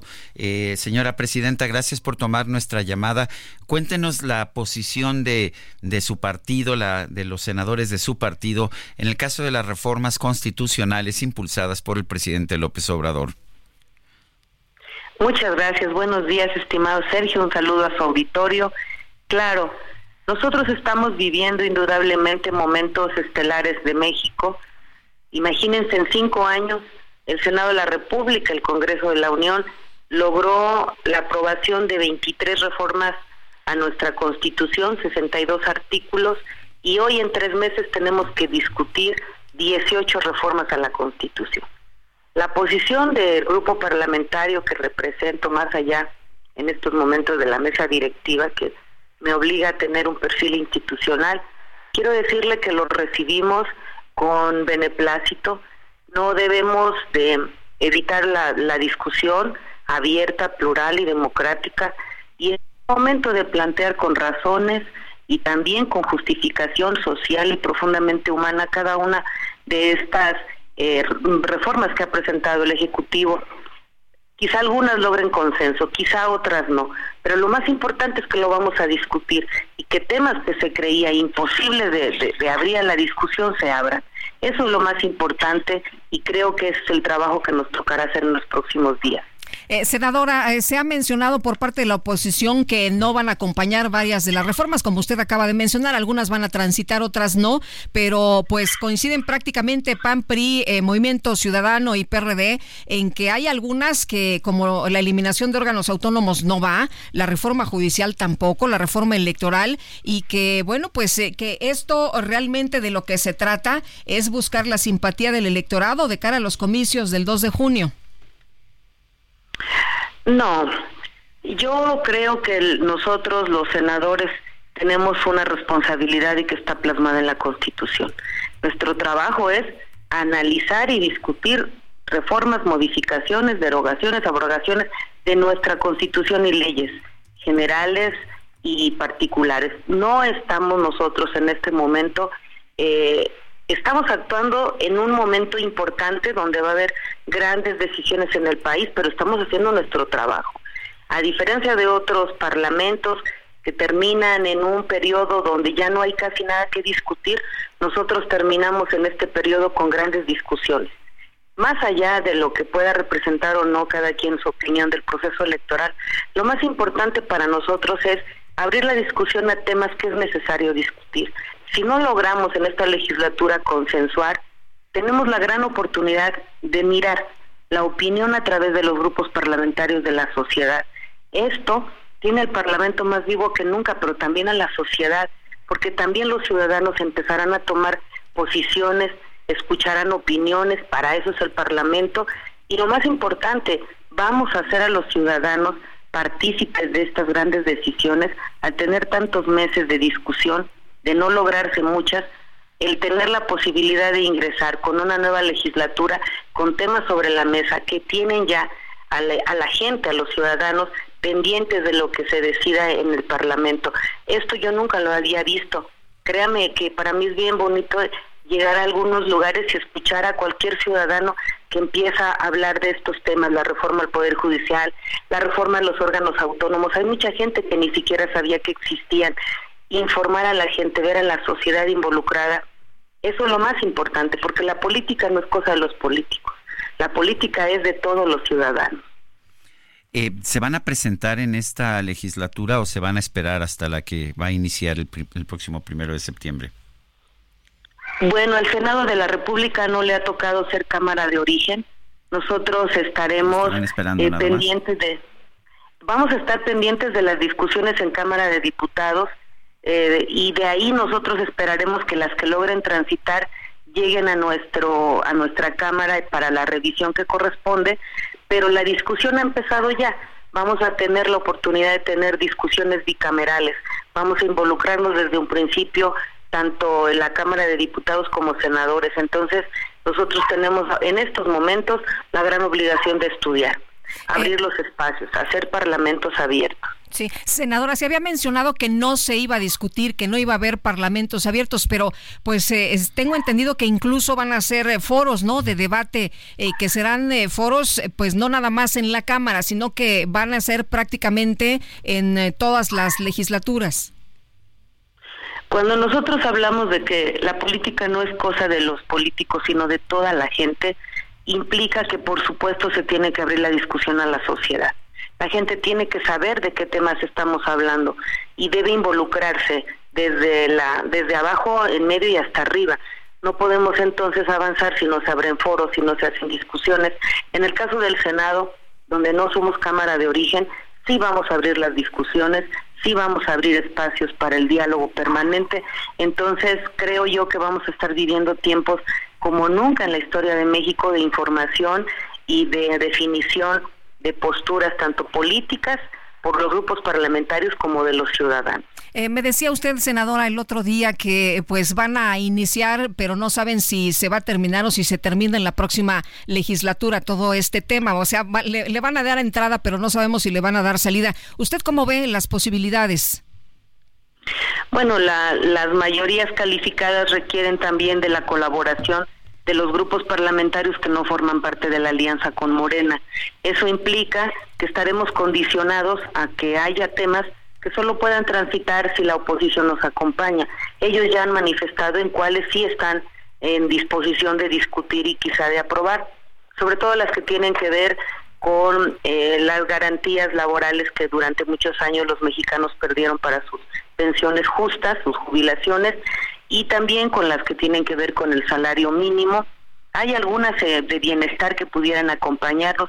Vislumbro que puede ser la Ley General de Protección a los Animales, pudiera ser también algunas para que programas sociales que hoy eh, no tienen el rango de constitucionales los puedan asumir. Entonces hay algunos temas en los que quizá podamos transitar, pero hay muchos que se van a abrir a una discusión muy grande que va a polarizar, que va a ser muy difícil encontrar coincidencias, pero lo más importante, en los que no podamos transitar, vamos a abrir una discusión y va a ser una discusión nacional y eso para una democracia es lo más sano que puede pasar. Todos los mexicanos deberemos de estar orgullosos y felices de estar viviendo un proceso donde somos escuchados, donde somos tomados en cuenta y somos informados. Ana Lilia Rivera, senadora por Morena, presidenta de la mesa directiva del Senado, gracias por conversar con nosotros esta mañana. Muchas gracias por invitarme. Un saludo y un abrazo. Gracias. Y Marco Cortés, dirigente nacional del PAN, ¿cómo estás? Buenos días. Hola Lupita, muy buenos días. Sergio, un gusto saludarlos nuevamente. Oye Marco, pues se viene esta discusión, empieza en la Cámara, que es la Cámara de Origen, y bueno, pues la estarán esperando en el Senado sobre las reformas que tú dices que son el circo, morena y teatro.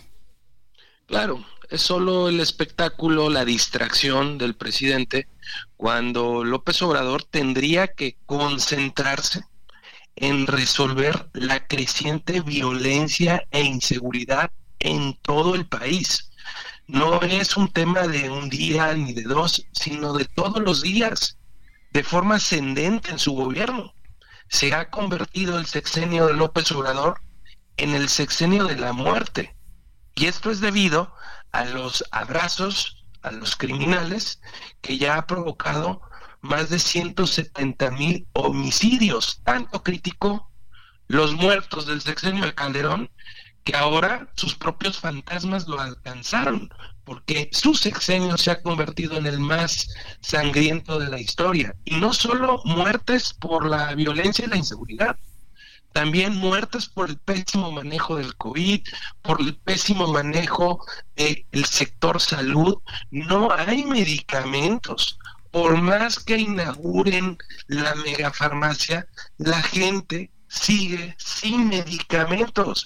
Y eso también es criminal porque mucha gente está muriendo con dolor. Y ahí es donde el presidente debería de concentrarse. Y cosa, Sergio Lupita, que no le mereció ni un simple comentario en el mensaje en donde, en vez de vulnerar la Constitución, habría que fortalecerla. Eh, ¿Qué significaría fortalecer la Constitución, Marco? ¿Qué habría que hacer? Y, ah, Por ejemplo, yo lo que diría en materia de la Corte es que el presidente, si bien propone una terna a, de ministros, que en la última instancia no tuviera la última palabra. ¿Qué quiere decir esto? Que si sus propuestas en el Senado de la República no logran mayoría calificada, no pueda él imponer a una ministra como lo acaba de hacer con la ministra Carnal.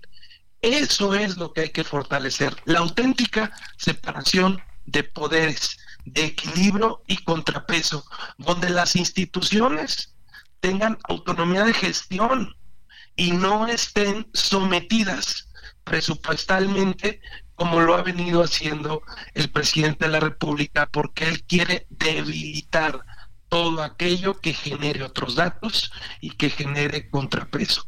Él está en una ruta clara y lo vimos en su mensaje mesiánico que tuvo el 5 de febrero, en una ruta clara de tratar de implantar en México una, una figura de dictadura con un hiperpresidencialismo en donde él sea el que sigue con el mando, dejando a su candidata como presidenta.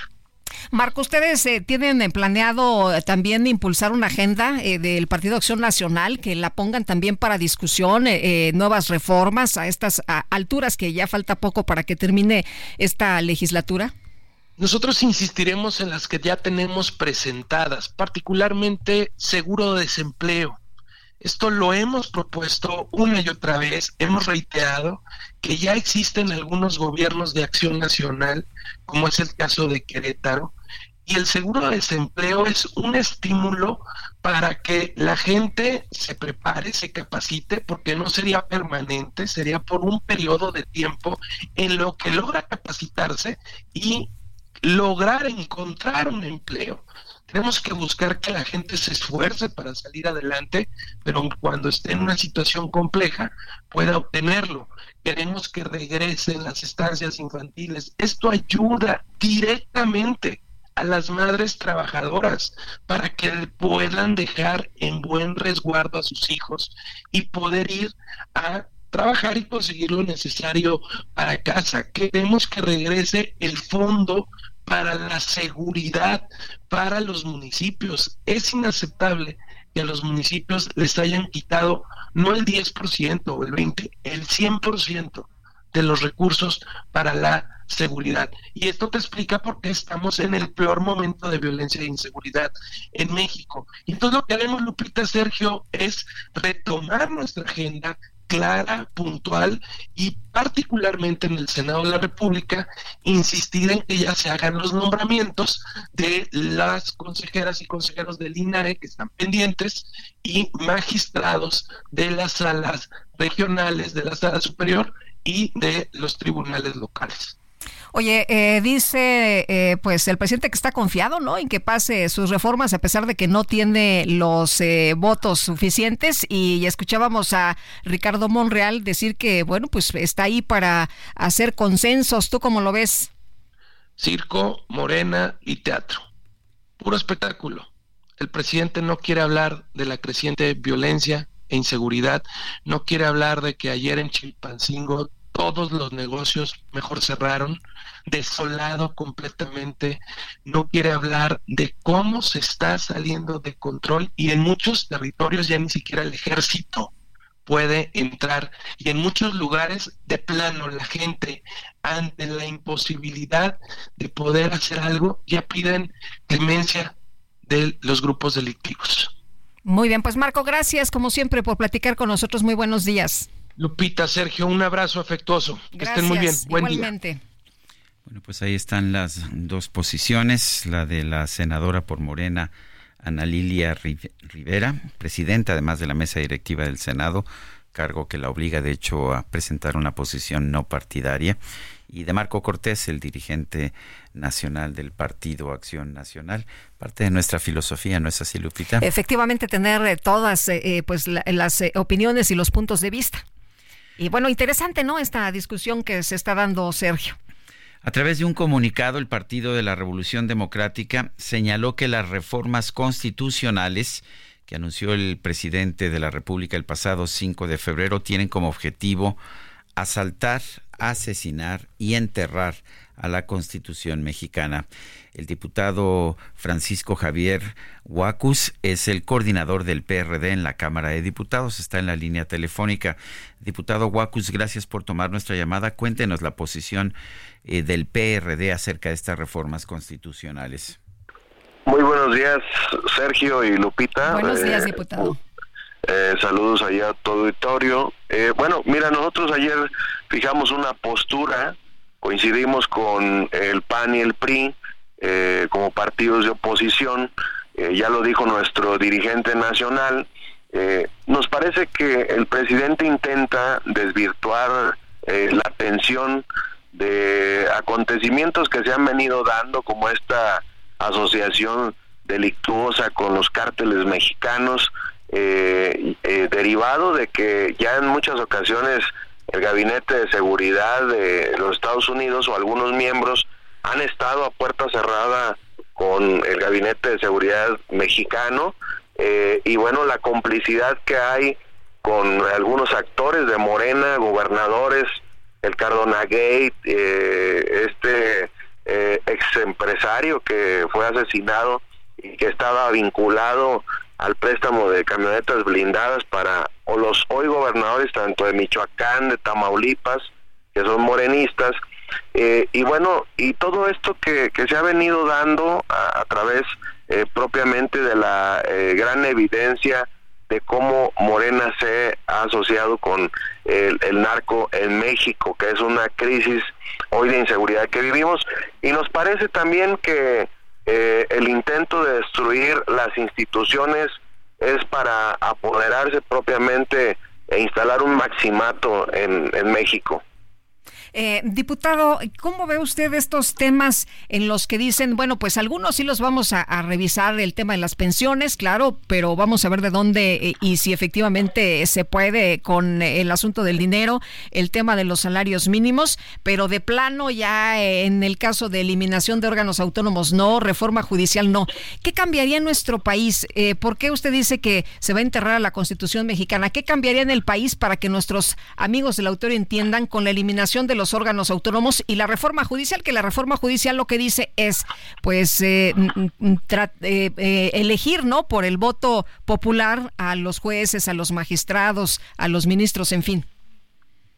Bueno, de entrada, comentar al público, a los mexicanos, a las mexicanas, que si se eliminaran los organismos autónomos como el INAI, este, se debilitara el INE, se debilitara al Poder Judicial financieramente, todo lo que se recogería de la CRE, de la COFESE y demás, alcanzaría para un mes, un mes de cubrir las pensiones al 100% como lo dice el presidente de la República. Por eso la posición nuestra, tanto del, del Frente Amplio, es, bueno, aceptamos, eh, aceptamos esa reforma, pero que nos digan que nos digan eh, dónde, cómo se solventa, eh, cómo se va a solventar esa, eh, ese financiamiento, ese déficit que traemos o que vamos a cargar ahora eh, ante esta propuesta, que evidentemente Sergio ya lo decía anteriormente,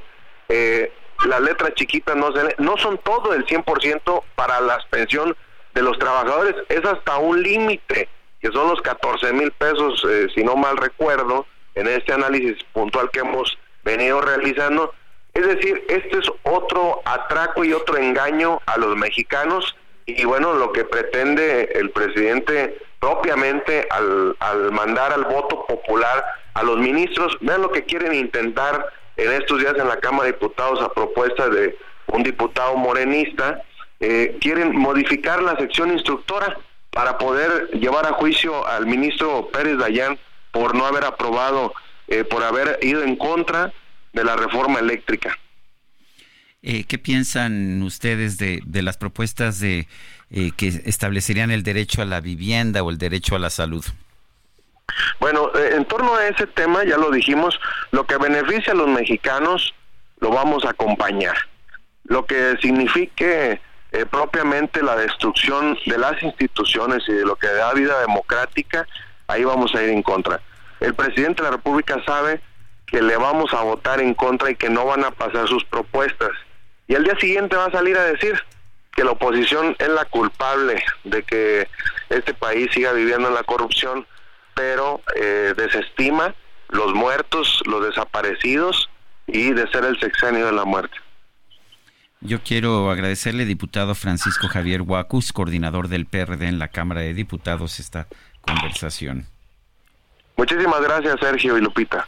Hasta luego, gracias diputado, muy buenos días. Oye, nos dice una persona al auditorio, en el tema de las pensiones van a incluir a los servidores públicos porque las pensiones las calculan con base en el salario base, no en el integrado. Entonces nos vamos con 14 mil pesos dependiendo del nivel jerárquico, es lo que pues dice la gente, ¿no? Y hay que estar atentos porque eh, la, la pensión sería del 100% solamente para unos cuantos, ¿no? Y alrededor de 16 mil pesos, pero no es para todas las personas, esto hay que revisarlo muy bien. Y Javier Ruiz, ¿dónde andas? ¿Qué tal? Muy buenos días.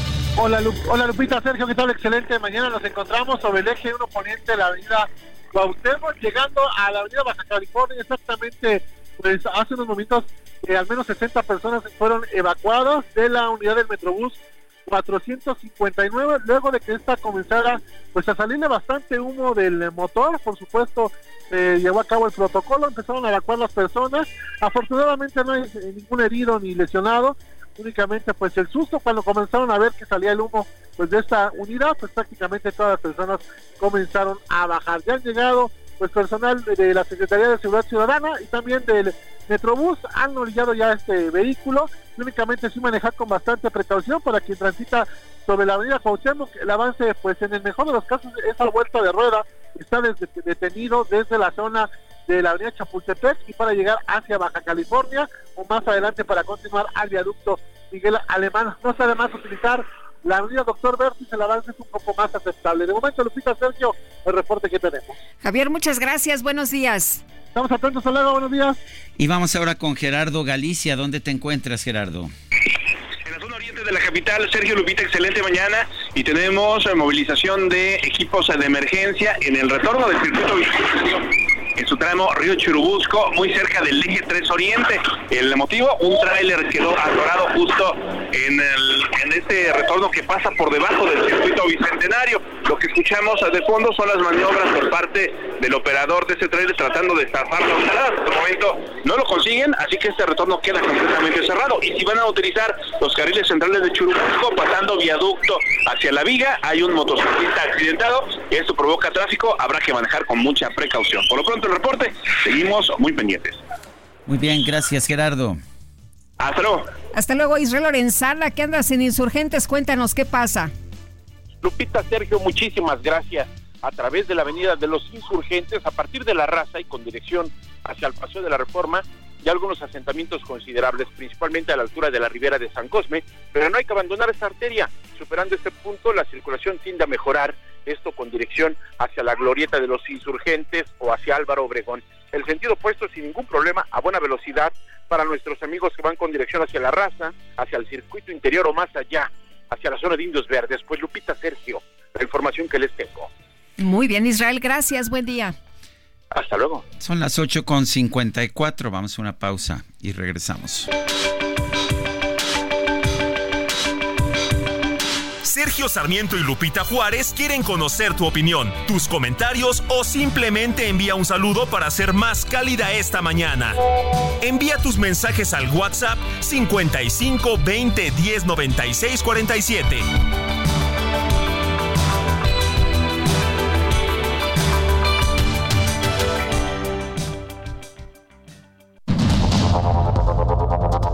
Continuamos con Sergio Sarmiento y Lupita Juárez por el Heraldo Radio.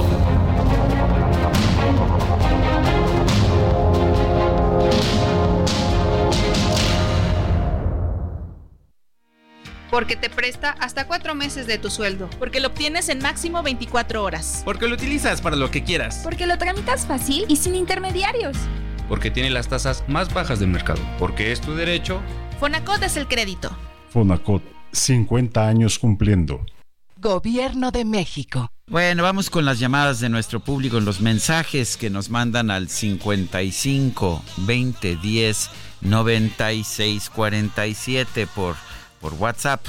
Dice una persona en relación a las instituciones llamadas organismos independientes como el INAI, su creación y su propósito es perfecto. El problema que veo es cómo son administrados o los administradores de ellas. No todos no son aptos para ocupar dichas responsabilidades. Para mí es donde se debe corregir y no desaparecerlos. Así muchas instituciones se deben revisar bien. Gracias, no nos da su nombre, pero ahí está su mensaje.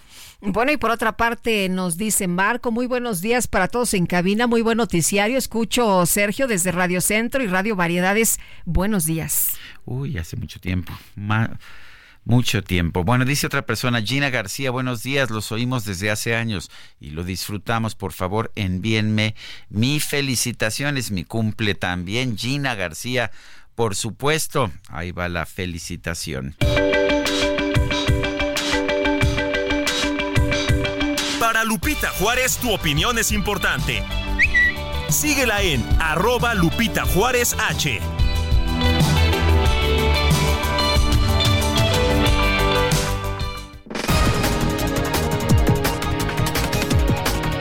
mañana con 14 minutos, el presidente Andrés Manuel López Obrador aseguró esta mañana que los gobiernos del llamado periodo neoliberal nunca hicieron una reforma a la Constitución para beneficiar al pueblo había crecimiento y se había convertido China en la fábrica del mundo porque los salarios estaban muy bajos en China. A ver si en mi libro está, que por cierto ya les voy a presumir, porque ayer me entregaron el primer ejemplar, me lo trajeron y ya la semana próxima ya va a empezar a, a distribuirse. Por eso hablaba yo de que en 36 años de periodo neoliberal nunca hicieron una reforma a la Constitución en beneficio del pueblo. Todas las reformas en contra, como esta de Cedillo.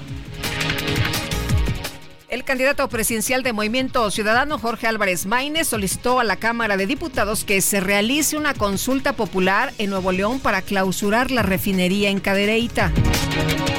El coordinador del Partido Verde en el Congreso Capitalino, Javier Ramos, presentó una reforma a la ley de protección a los animales de la Ciudad de México para prohibir específicamente los espectáculos taurinos.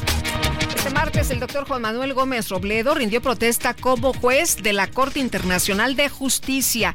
Es el quinto mexicano en integrarse al principal órgano judicial de Naciones Unidas. La misión de observación electoral de la Organización de Estados Americanos cuestionó el lento recuento de votos en El Salvador tras las elecciones presidenciales del domingo pasado. No importa ya, la Secretaría de Relaciones Exteriores de México ya felicitó a Nayib Bukele. El gobierno de Israel abrió una investigación sobre posibles infracciones a la ley cometidas por sus tropas, esto durante el ataque de Hamas del 7 de octubre del 2023. No me bañar, no me quiero bañar. Así cochina me voy a quedar. No me gusta el shampoo, no me gusta el jabón. Así cochina me siento mejor. No bueno, pues en Turquía se dio a conocer el caso de una mujer que solicitó el divorcio a su esposo. La razón, pues es que este no se bañaba ni se preocupaba por su higiene personal. Los abogados de la mujer explicaron que el hombre usaba la misma ropa durante más de cinco días seguidos, rara vez se bañaba, se cepillaba los dientes apenas una o dos veces por semana y pues la verdad es que olía muy mal. Un tribunal concedió la separación y ordenó al hombre pagar una indemnización equivalente a 281 mil pesos mexicanos. tú vas a tener? Puerco, cochino, marrano, cerdos. ¿Tengo que decir más? No, no digamos más, mejor vámonos por un recorrido y empezamos con Lisette Coello allá en Chiapas. Sergio Lupita, muy buenos días. Los saludo con gusto a ustedes al auditorio. Informarles que en Chiapas los encuestadores del Instituto Nacional de Estadística, Geografía e Informática recibirán acompañamiento de seguridad en los 124 municipios del estado. Así lo afirmó Francisco Javier Velázquez Hotel, delegado de la dependencia federal. Lo anterior se da luego de los hechos ocurridos en septiembre de 2022, donde tres trabajadores de la dependencia fueron retenidos por pobladores de las comunidades Santo Domingo La Cascada, Pablo Galeana, Cerro Perote y Ángel Díaz del municipio de Honduras de la Sierra, además de los hechos violentos que permanecen en al menos 14 municipios de las regiones Sierra, Fronteriza y Frailesca, donde los cárteles se disputan el territorio. El funcionario federal dijo que las autoridades municipales serán las encargadas de proporcionar acompañamiento y seguridad a los 1.160 encuestadores que desplegará el INEGI con el fin de llevar a cabo el Censo Económico 2024. Los encuestadores visitarán 327 mil negocios y empresas, 700 mil viviendas en 214 localidades y se aplicarán 18 cuestionarios distintos en zonas urbanas y cabeceras municipales. Para ello se contrató a personal que resida dentro de los municipios para evitar situaciones de riesgo como en otras ocasiones. Al ser cuestionado sobre la estrategia de seguridad, el funcionario federal aseguró que los encuestadores fueron capacitados de manera previa y se les asignó un protocolo aprobado a nivel nacional, el cual contempla acciones básicas ante situaciones de riesgo. El censo se llevará a cabo del 6 de febrero al 31 de agosto de 2024. Los temas que se abordarán incluyen categoría jurídica, tipo de organización, franquicias y concesión, periodo de operaciones, clasificación económica, personal ocupado y sus características, remuneraciones, gastos, ingresos, valor de producción, existencias o inventarios activos, fijos, créditos y cuentas bancarias, tecnologías de la información, así como características del manejo del negocio. Hasta aquí el reporte. Muy buenos días qué gusto saludarlos, Sergio y Lupita. Les quiero platicar que un juez local de Sonora determinó vincular a proceso y dejar en prisión preventiva a Ramón Gerardo N., de 24 años de edad, por su probable responsabilidad en el delito de homicidio calificado y robo agravado cometidos en agravio del médico estético Carlos López Carrillo, ocurrido en Hermosillo el 21 de enero pasado. La Fiscalía General de Justicia del Estado emitió un comunicado la tarde de ayer, donde aseguró que agentes del Ministerio Público lograron que el representante del Poder Judicial validara todos los datos de prueba presentados y con eso empezó el proceso penal contra el imputado. Entre los medios recabados en la investigación de campo y gabinete se destacan tres diligencias de cateo efectuadas en la ciudad de Hermosillo y en Exchojoa, además imágenes de video y diversos artículos recuperados. Recordar que los hechos ocurrieron en una vivienda en la residencial Cima, ubicada al norte de Hermosillo, el pasado 21 de enero, mismo donde perdió la vida Carlos N. por diversos golpes recibidos con un arma de fuego. El imputado, luego de ingresar al domicilio con el permiso de la víctima, la atacó y ahí se apoderó de diversos bienes, incluyendo dinero en efectivo y un vehículo, siendo este localizado después por elementos policiales. Finalmente la investigación determinó con la identificación del atacante y ejecutó la orden de aprehensión este fin de semana y hoy el juez local penal resolvió la vinculación a proceso y la prisión preventiva como medida cautelar. Hasta estos momentos el proceso sigue su curso legal. Ese es el reporte desde Sonora. Buenos días. ¿Qué tal, Sergio Lupita? Los saludo con gusto desde Monterrey. Pues mira una lamentable noticia. El día de ayer, al filo de las 2.45 de la tarde, se reportó una balacera en pleno centro del área metropolitana. Este hecho alertó a las autoridades quienes, eh, en base a un operativo, realizaron varios seguimientos para dar con el paradero del presunto asesino de un hombre y que lesionó a tres personas más en los puesteros de Colegio Civil entre 5 y 15 de mayo en la zona centro de Monterrey. Eh, inclusive hasta un helicóptero de la Secretaría de Seguridad Pública eh, sobrevoló el área para localizar al presunto o a los presuntos responsables. El hecho alteró la tranquilidad de la zona ya que es un área comercial donde los regimontanos acuden a comprar algunas cosas en esa zona de colegio civil cercano a un área donde se encuentra un eh, edificio de la Universidad Autónoma de Nuevo León. De esta manera, pues no se pudo dar, a pesar del operativo, no se pudo dar con el paradero de él o los presuntos responsables que dejó una persona muerta y tres heridas, entre ellos una señora de 51 años que se encontraba en una fonda comiendo o degustando de alimentos. Así las cosas en Monterrey. Continúa la violencia en el área metropolitana y en la entidad. Saludos con gusto desde Monterrey, Sergio Lupita. Muy buenos días. Pues ahí nuestro recorrido por distintas partes del país y tenemos más. Dice la presidenta municipal de Chilpancingo, Norma Otilia Hernández, eh, que ella asume la responsabilidad eh, solamente de lo que ocurre en su municipio, solamente en lo que le corresponde con respecto a la violencia. En una conferencia de prensa, conferencia de prensa que lleva a cargo lleva a cabo todas las semanas, dijo que los problemas de inseguridad competen a las tres, a los tres órdenes de gobierno. Recriminó que haya una parálisis en este sentido. Eh, dijo que ella no le tiene miedo a las organizaciones criminales.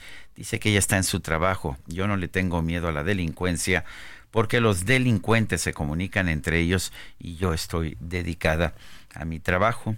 Eso es lo que dice. Se reunió en una ocasión, Pues, ¿no? Con uno de los Ah, delincuentes. efectivamente, y ayer también añadió la violencia en esta ciudad no es algo nuevo porque estos hechos vienen ocurriendo desde hace 20 años. Yo no comparto que la ciudad se encuentre semivacía porque la gente tiene que salir, haya o no haya transporte, Hmm. la gente tiene que salir y está trabajando, es lo que dice Norma Utilia Hernández Martínez, la alcaldesa de Chilpancingo. Dice que pues que no es problema de ella.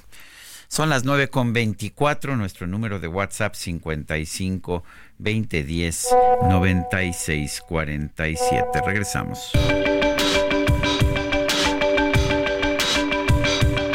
Sergio Sarmiento y Lupita Juárez quieren conocer tu opinión, tus comentarios o simplemente envía un saludo para ser más cálida esta mañana. Envía tus mensajes al WhatsApp 55 20 10 96 47.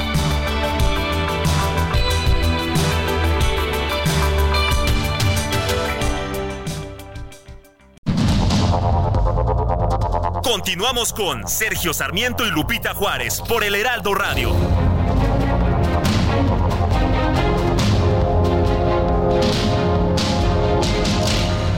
Oye, nos dice Willy en los mensajes, hola, muy buenos días, hace tres años que soy su fan por, eh, dice, evocación, caí en sus manos y ahora no puedo dejarlos, les mando un abrazo y espero que pasen un buen día y que tengan un buen fin de semana. Mm, Willy, no importa cómo hayas caído, lo bueno es que ya estás con nosotros, lo bueno es que caíste, que ya nos conoces y que te quedaste con nosotros, eso es lo más importante, te agradecemos.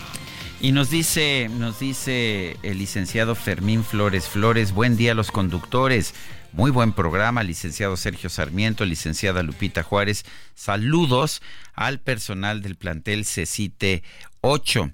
Pues sí, muchos saludos a quienes nos escuchan allá en el plantel CECITE 8. Y vámonos con Memo Martínez que anda en Insurgentes y Miscuac. ¿Qué ocurre, Memo? Cuéntanos. Eh, se cortó, ¿Ya se nos cortó, se cortó la bueno, llamada, vamos a tratar de restablecer el contacto en unos momentos más y bueno, pues eh, vamos a estar muy muy pendientes de toda la información esta mañana. Oye, Sergio, fíjate que hay unas declaraciones de Francisco Moreno, que es especialista, pues es médico y, y Paco como Moreno, ustedes saben. Paco Moreno, que ha estado muy pendiente informándonos de estos temas de, del COVID y bueno, habla que pues hay que estar pendientes de la vacuna patria porque no tiene autorización de la Organización Mundial de la Salud, aunque aquí en México pues se dijo que se había autorizado por cuestiones de emergencia, aunque se declaró también por la OMS que ya no había necesidad de este tema de emergencia, pero pues que no hay las autorizaciones ¿eh? y que eh, faltan eh, estudios de las fases 2 y 3. Así que pues interesante, interesante eh, conocer esta información. Y ahora sí, Memo Martínez. Excelente día, Lupita, Sergio. Bueno, pues eh, tenemos bastantes llamadas del auditorio queriendo saber qué es lo que ocurre en la Avenida de los Insurgentes y es que se ha convertido en un verdadero estacionamiento. Desde la zona del eje 6 sur van a encontrarlo a vuelta de rueda en el mejor de los casos y es por un choque laminero que se encuentra exactamente a la altura de la Avenida Río Miscuac.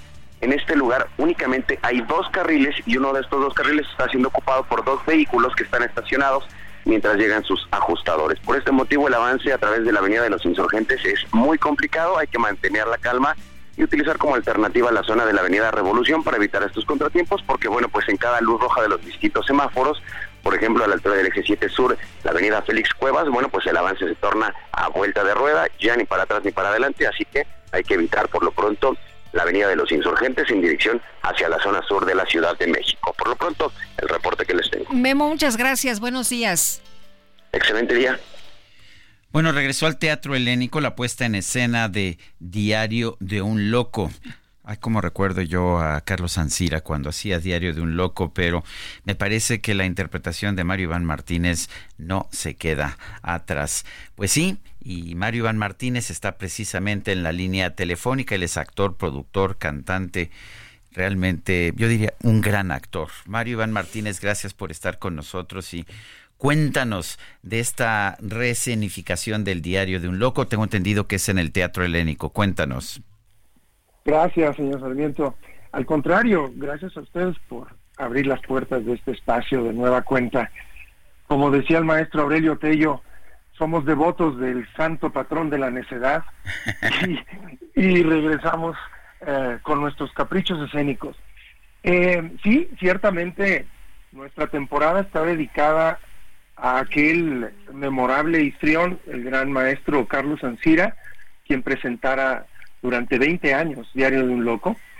Pero hay que recordar que Diario de un Loco no es una obra de teatro, no es dramaturgia, es un cuento. Entonces, bajo la dirección del maestro Alejandro Jodorowsky, él hizo historia teatral con su versión y creó también, también la tradición de ofrecer monólogos los días lunes en la ciudad capital.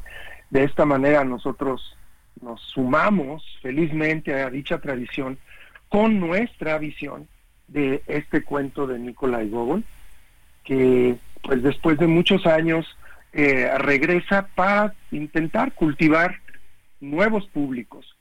Yo lo hago de la mano de mi directora Luli Rede, con quien también propiciamos, recordarán ustedes, señor Sarmiento Lupita, el proyecto Van Gogh. Y pues había que entrevistarse con pacientes esquizoides, psicóticos, adentrarse en sus realidades paralelas, en sus desvaríos, a veces amables, a veces humorísticos, pero pues en ocasiones igualmente también peligrosos y transgresores, ¿no? Había que hacer la tarea y construir nuestro lenguaje escénico. Regreso al hecho de que era un cuento, es un cuento, porque el trabajo es doble. En una obra de teatro el eh, esboza incluso cómo vislumbra la escenografía, la música, el vestuario. Aquí no, aquí solo tenemos un cuento corto como El Capote, El Inspector, eh, eh, La Nariz, que es otra historia fantástica del ucraniano, y hay que construir todo el, el trabajo escénico, la realidad escénica. Pero aquí es muy importante subrayar también la sátira, humor, y la crítica social que van de la mano con este paulatino camino hacia inexorable hacia la demencia, ¿no? Eh, Mario Iván, eh, ¿cuándo se presenta? ¿Dónde se está eh, eh presentando? ¿Cuántas funciones va a haber? cuéntanos, porque pues ha sido una preparación muy intensa. ¿Va, ¿Va, a durar mucho tiempo? El Centro Cultural Helénico, al ser un espacio un teatro eh, que proviene y que eh, auspicia, digamos, el gobierno federal, es un teatro que debe de alternarse comprensiblemente. Entonces las temporadas están limitadas y no se no están sujetas al, a la afluencia del público precisamente. Pero vamos a estar solamente los lunes hasta el 8 de abril. Eh, y de hecho estoy ocupado ahora con dos proyectos escénicos, este de Diario de un Loco, y doy continuidad a mi trabajo como cuentacuentos en el Teatro Familiar todos los domingos en el Teatro Hidalgo, con otro repertorio con el cual también estamos celebrando 10 años de tenerlo en repertorio, cuentos de bichos con música del grupo Cántaro. Así que los domingos a las 13 horas en el Teatro Hidalgo, atrás de, Bellas Artes, eh, abrazamos a este público familiar que, que nos ha seguido de manera tan generosa. Y los lunes, para adolescentes y adultos, nos sumergimos en la locura de Nicolai Gogol, solo los lunes en el Teatro Helénico, en Avenida Revolución 1500. Pero Lupita, aquellos de, que quisieran saber más, para no abrumarles con sedes y con horarios, pueden consultar mi página www.marioivanmartinez.com o la página de Facebook A Soñar Despiertos con Maribán Martínez, que es la página familiar, Lupita. Muy bien, pues ah, Mario Iván Martínez, gracias por invitarnos a ver Diario de un Loco, además los lunes como nos acostumbraba Carlos Ancira. Un fuerte abrazo. Igualmente para ustedes. Gracias, señor Lupita. Gracias, un abrazo. Muy buenos días. Me encanta el trabajo de Mario Iván Martínez, ¿eh? de cuentacuentos en sus obras infantiles, en los proyectos que hace, en lo que escribe y bueno, no se diga en sus presentaciones estas de, teatro, qué, qué barbaridad. Eh, si no ha tenido la oportunidad de verlo, vaya a verlo, por favor, le va a encantar. Oye, eh, Sebastián Piñera, expresidente de Chile, que pues eh, tuvo muchas protestas durante su gobierno allá, pues situaciones muy complejas eh, en, eh, su país. Murió este 6 de febrero en un accidente aéreo. Se reportó que el helicóptero en el que el exmandatario viajaba cayó en la comuna de Lago Ranco y de las cuatro personas que viajaban con el expresidente de Chile, tres fueron encontradas por los servicios de emergencia. Sebastián Piñera tenía 74 años, fue confirmado su fallecimiento por su oficina de prensa y bueno, pues eh, va a, dar este pues asunto de los funerales ya nos decías que a pesar de la situación eh, distinta entre dos eh, políticos de pues eh, corrientes y pensamientos diferentes, se le va a rendir un homenaje. Así es, va a ser un funeral de Estado, a pesar de pertenecer a un partido político distinto al del presidente Gabriel Boric. Son las nueve con dos minutos. La Cámara de Diputados de Argentina rechazó ayer muchos de los artículos del llamado proyecto de ley ómnibus promovido por el presidente Javier Milei, pues que tendrá que volver a ser tratado en comisiones a pesar de su aprobación en general la semana pasada. Este amplio proyecto ya había sufrido cambios para su aprobación parcial la semana pasada. Es un ah, proyecto, una iniciativa con cientos de regulaciones, elimina de hecho regulaciones, abre la puerta a la privatización de empresas estatales, y pues eh, toma toda una serie de medidas para desmantelar eh, los trámites burocráticos, todas las eh, regulaciones que han impedido la inversión productiva en Argentina durante, durante mucho tiempo. durante la sesión, el el diputado Miguel Piqueto de la oposición dijo al oficialismo le pedimos que tenga alguna cuota de flexibilidad, es lo que está pidiendo la oposición a Javier Milei quien lanzó esta ley ómnibus tan pronto como asumió el poder y lo hizo utilizando una facultad eh, generada originalmente por los gobiernos peronistas para poder legislar sin pasar por por el Congreso, pero pues ahora el mismo Congreso está deteniendo esta iniciativa. Son las 9 de la mañana con 43 minutos, 9 con 43. Vamos a, a un resumen de la información más importante, la información que se ha generado esta misma mañana. El presidente López Obrador aseguró que si la oposición no aprueba su nuevo paquete de reformas constitucionales es posible que sí avance después de las elecciones del próximo 2 de junio aún sabiendo que la, que la mayoría de las iniciativas, la mayoría no pasaría, eh, se hace entonces este envío para pues exhibir a la oposición. Es que puede ser que no pase ahora, pero puede ser que pase después. La apuesta es que se ah, ganen las dos terceras partes para que se apruebe. ¿Para qué son las elecciones? Es para recoger la opinión del pueblo, en todo sentido. No solo es para elegir al presidente, a la presidenta, al diputado, al senador. No, es que representamos proyectos de nación distintos bueno, pues muy seguro el presidente que va a obtener mayoría y, que ¿eh? van a aprobar todas, todas las reformas. Si no pasa en esta legislatura, pues en la próxima, dice. Bueno, y por otro lado, dio a conocer que el gobierno mexicano envió 26 toneladas de víveres a Chile para apoyar a los afectados por los incendios en Valparaíso y Viña del Mar. Y fue en Valparaíso, Viña del Mar, Viña del Mar y en Valparaíso. Y es una zona bastante poblada, entonces sí afectaron mucho. Y estamos este, pendientes y que sepan los hermanos de Chile y el presidente Gabriel Boric que puede contar con nosotros. Son, son 26 toneladas de defensa. Yo decía 16. INEGI informó que en enero de 2024, con cifras ajustadas por estacionalidad, el indicador de confianza del consumidor se ubicó en 47.1%. Este es un avance mensual ligero de 0.3 puntos. El secretario de Estado de la Unión Americana, Anthony Blinken, viajó a Israel para mantener conversaciones con funcionarios de alto nivel sobre una propuesta para un cese sostenido de los combates en la franja de Gaza. Presidente de Francia, Emmanuel Macron, encabezó un homenaje nacional a los 42 franceses asesinados durante el ataque de Hamas contra Israel, ocurrido el 7 de octubre de 2023. Las autoridades de Pakistán reportaron un saldo de por lo menos 22 personas muertas a causa de dos explosiones cerca de oficinas de candidatos que van a participar en las próximas elecciones legislativas y provinciales.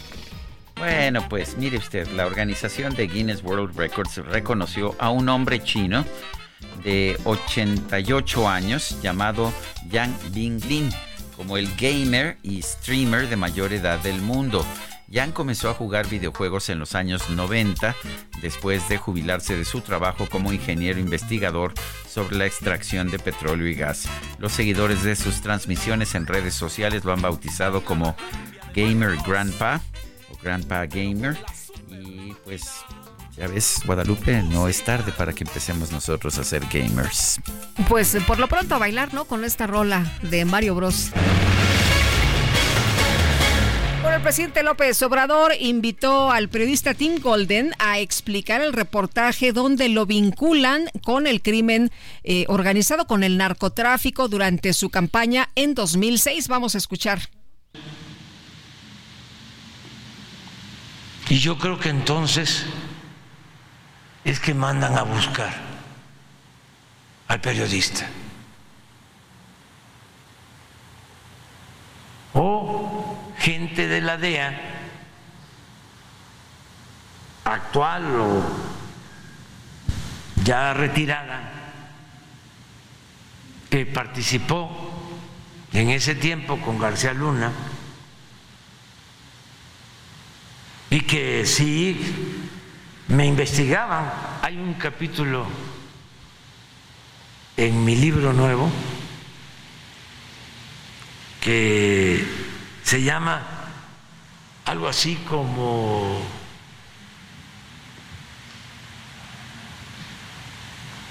me salvé porque me dieron por muerto, políticamente hablando. Porque cuando estaba la situación de represión tremenda, yo me dediqué a recorrer los pueblos y realmente me dieron por muerto políticamente porque le preguntaban a Calderón, ¿y dónde está Andrés Manuel? Ahí está, ahí anda, reuniéndose con 10, con 20 gentes, puebleando.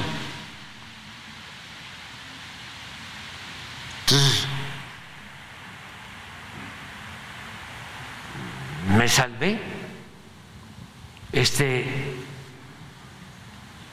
porque no se metieron conmigo. Bueno, pues ahí lo que dice el presidente López Obrador, que invita a Tim Golden a que pase pues eh, información de lo que ocurrió durante este reportaje que armó y que explique pues todo lo referente a esto, donde se le vincula al presidente con el narcotráfico durante su campaña del 2006. La Universidad Nacional Autónoma de México en una investigación ha señalado que fenómenos como la urbanización, la deforestación, el cambio climático perturban el ciclo hidrológico natural. Esto influye en la disponibilidad, distribución y calidad del agua. El doctor Ignacio Arturo Quintanar es investigador del Instituto de Ciencias de la Atmósfera y Cambio Climático de la UNAM. Eh, doctor ah, Quintanar, gracias por tomar nuestra llamada. Cuéntenos de esta investigación, aprendiendo cómo los humanos modifican el ciclo hidrológico.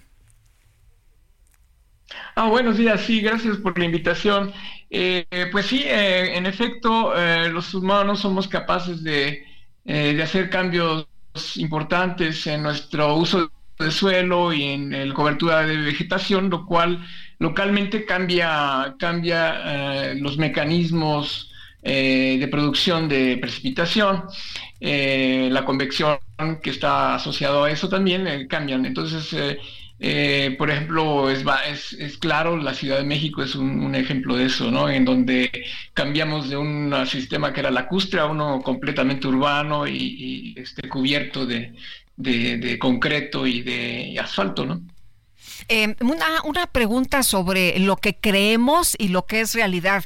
Eh, eh, pensamos que el agua no se va a acabar nunca, ¿no? Y que va a seguir lloviendo y que vamos a seguir teniendo agua y que, bueno, pues la situación siempre va a ser favorecedora para, para todos los habitantes de este planeta. ¿Esto es así? ¿No se va a acabar nunca el agua? Sí, el ciclo hidrológico siempre va a continuar pesar de nosotros. El problema somos nosotros, no tanto la, variabilidad eh, natural, digamos, del sistema atmósfera-océano y criósfera. O sea, este, por ejemplo, eh, eh, tenemos investigaciones recientes en donde estamos viendo las tendencias de largo plazo para la precipitación en México, en todo el territorio. Y efectivamente vemos eh, eh, lugares en donde va a la baja la tendencia en precipitación eh, significativamente y, en otros a la alta. Y, pero en la mayoría de, los, de las estaciones climatológicas del servicio puede uno ver que, que no hay tendencia, o sea, que no sigue precipitando de la misma forma. o, sea, o sea, por eso no hay que asustarnos cuando vemos que hay mucha sequía, o sea, sí va a seguir lloviendo. Va a seguir lloviendo, por supuesto, claro que sí, pero tenemos años en los que de repente se, se conjuntan ciertas, uh, ciertas uh, situaciones en el océano, sobre todo en el océano, porque México le afecta mucho, bueno, México es un país oceánico, ¿no? Entonces nos afecta muchísimo lo que ocurre en el Golfo y lo que ocurre en el Océano Pacífico. Entonces, eh, eso, eh, por ejemplo, el niño es una, es una, es justamente uno de esos los problemas que tenemos que a veces eh, eh, hay años en que nos seca mucho el centro y hay años en que lo, lo humedece, ¿no? Entonces eh, hay muchas diferencias. Esa es la razón por la que estamos viendo lluvias torrenciales en Tijuana, por ejemplo, en Baja California y casi nada de lluvia en Monterrey o en el altiplano mexicano.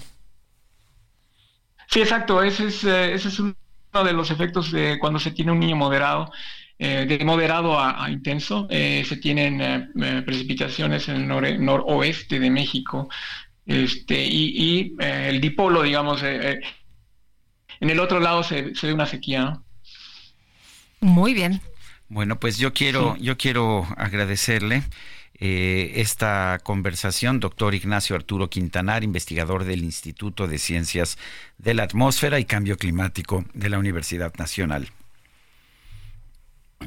Gracias, gracias a ustedes. Bueno, muy bien. Buenos días. Son las 9.54, Lupita. ¿Qué crees? ¿Qué pasó? Que se nos acabó el tiempo, se fue rapidísimo el programa. Pues vámonos entonces, que la pasen todos muy bien, disfruten este día y nos escuchamos mañana que ya será jueves. Pues ya es casi, casi, ¿verdad? Jueves. Hasta mañana, gracias de todo corazón. Heraldo Media Group presentó Sergio Sarmiento y Lupita Juárez.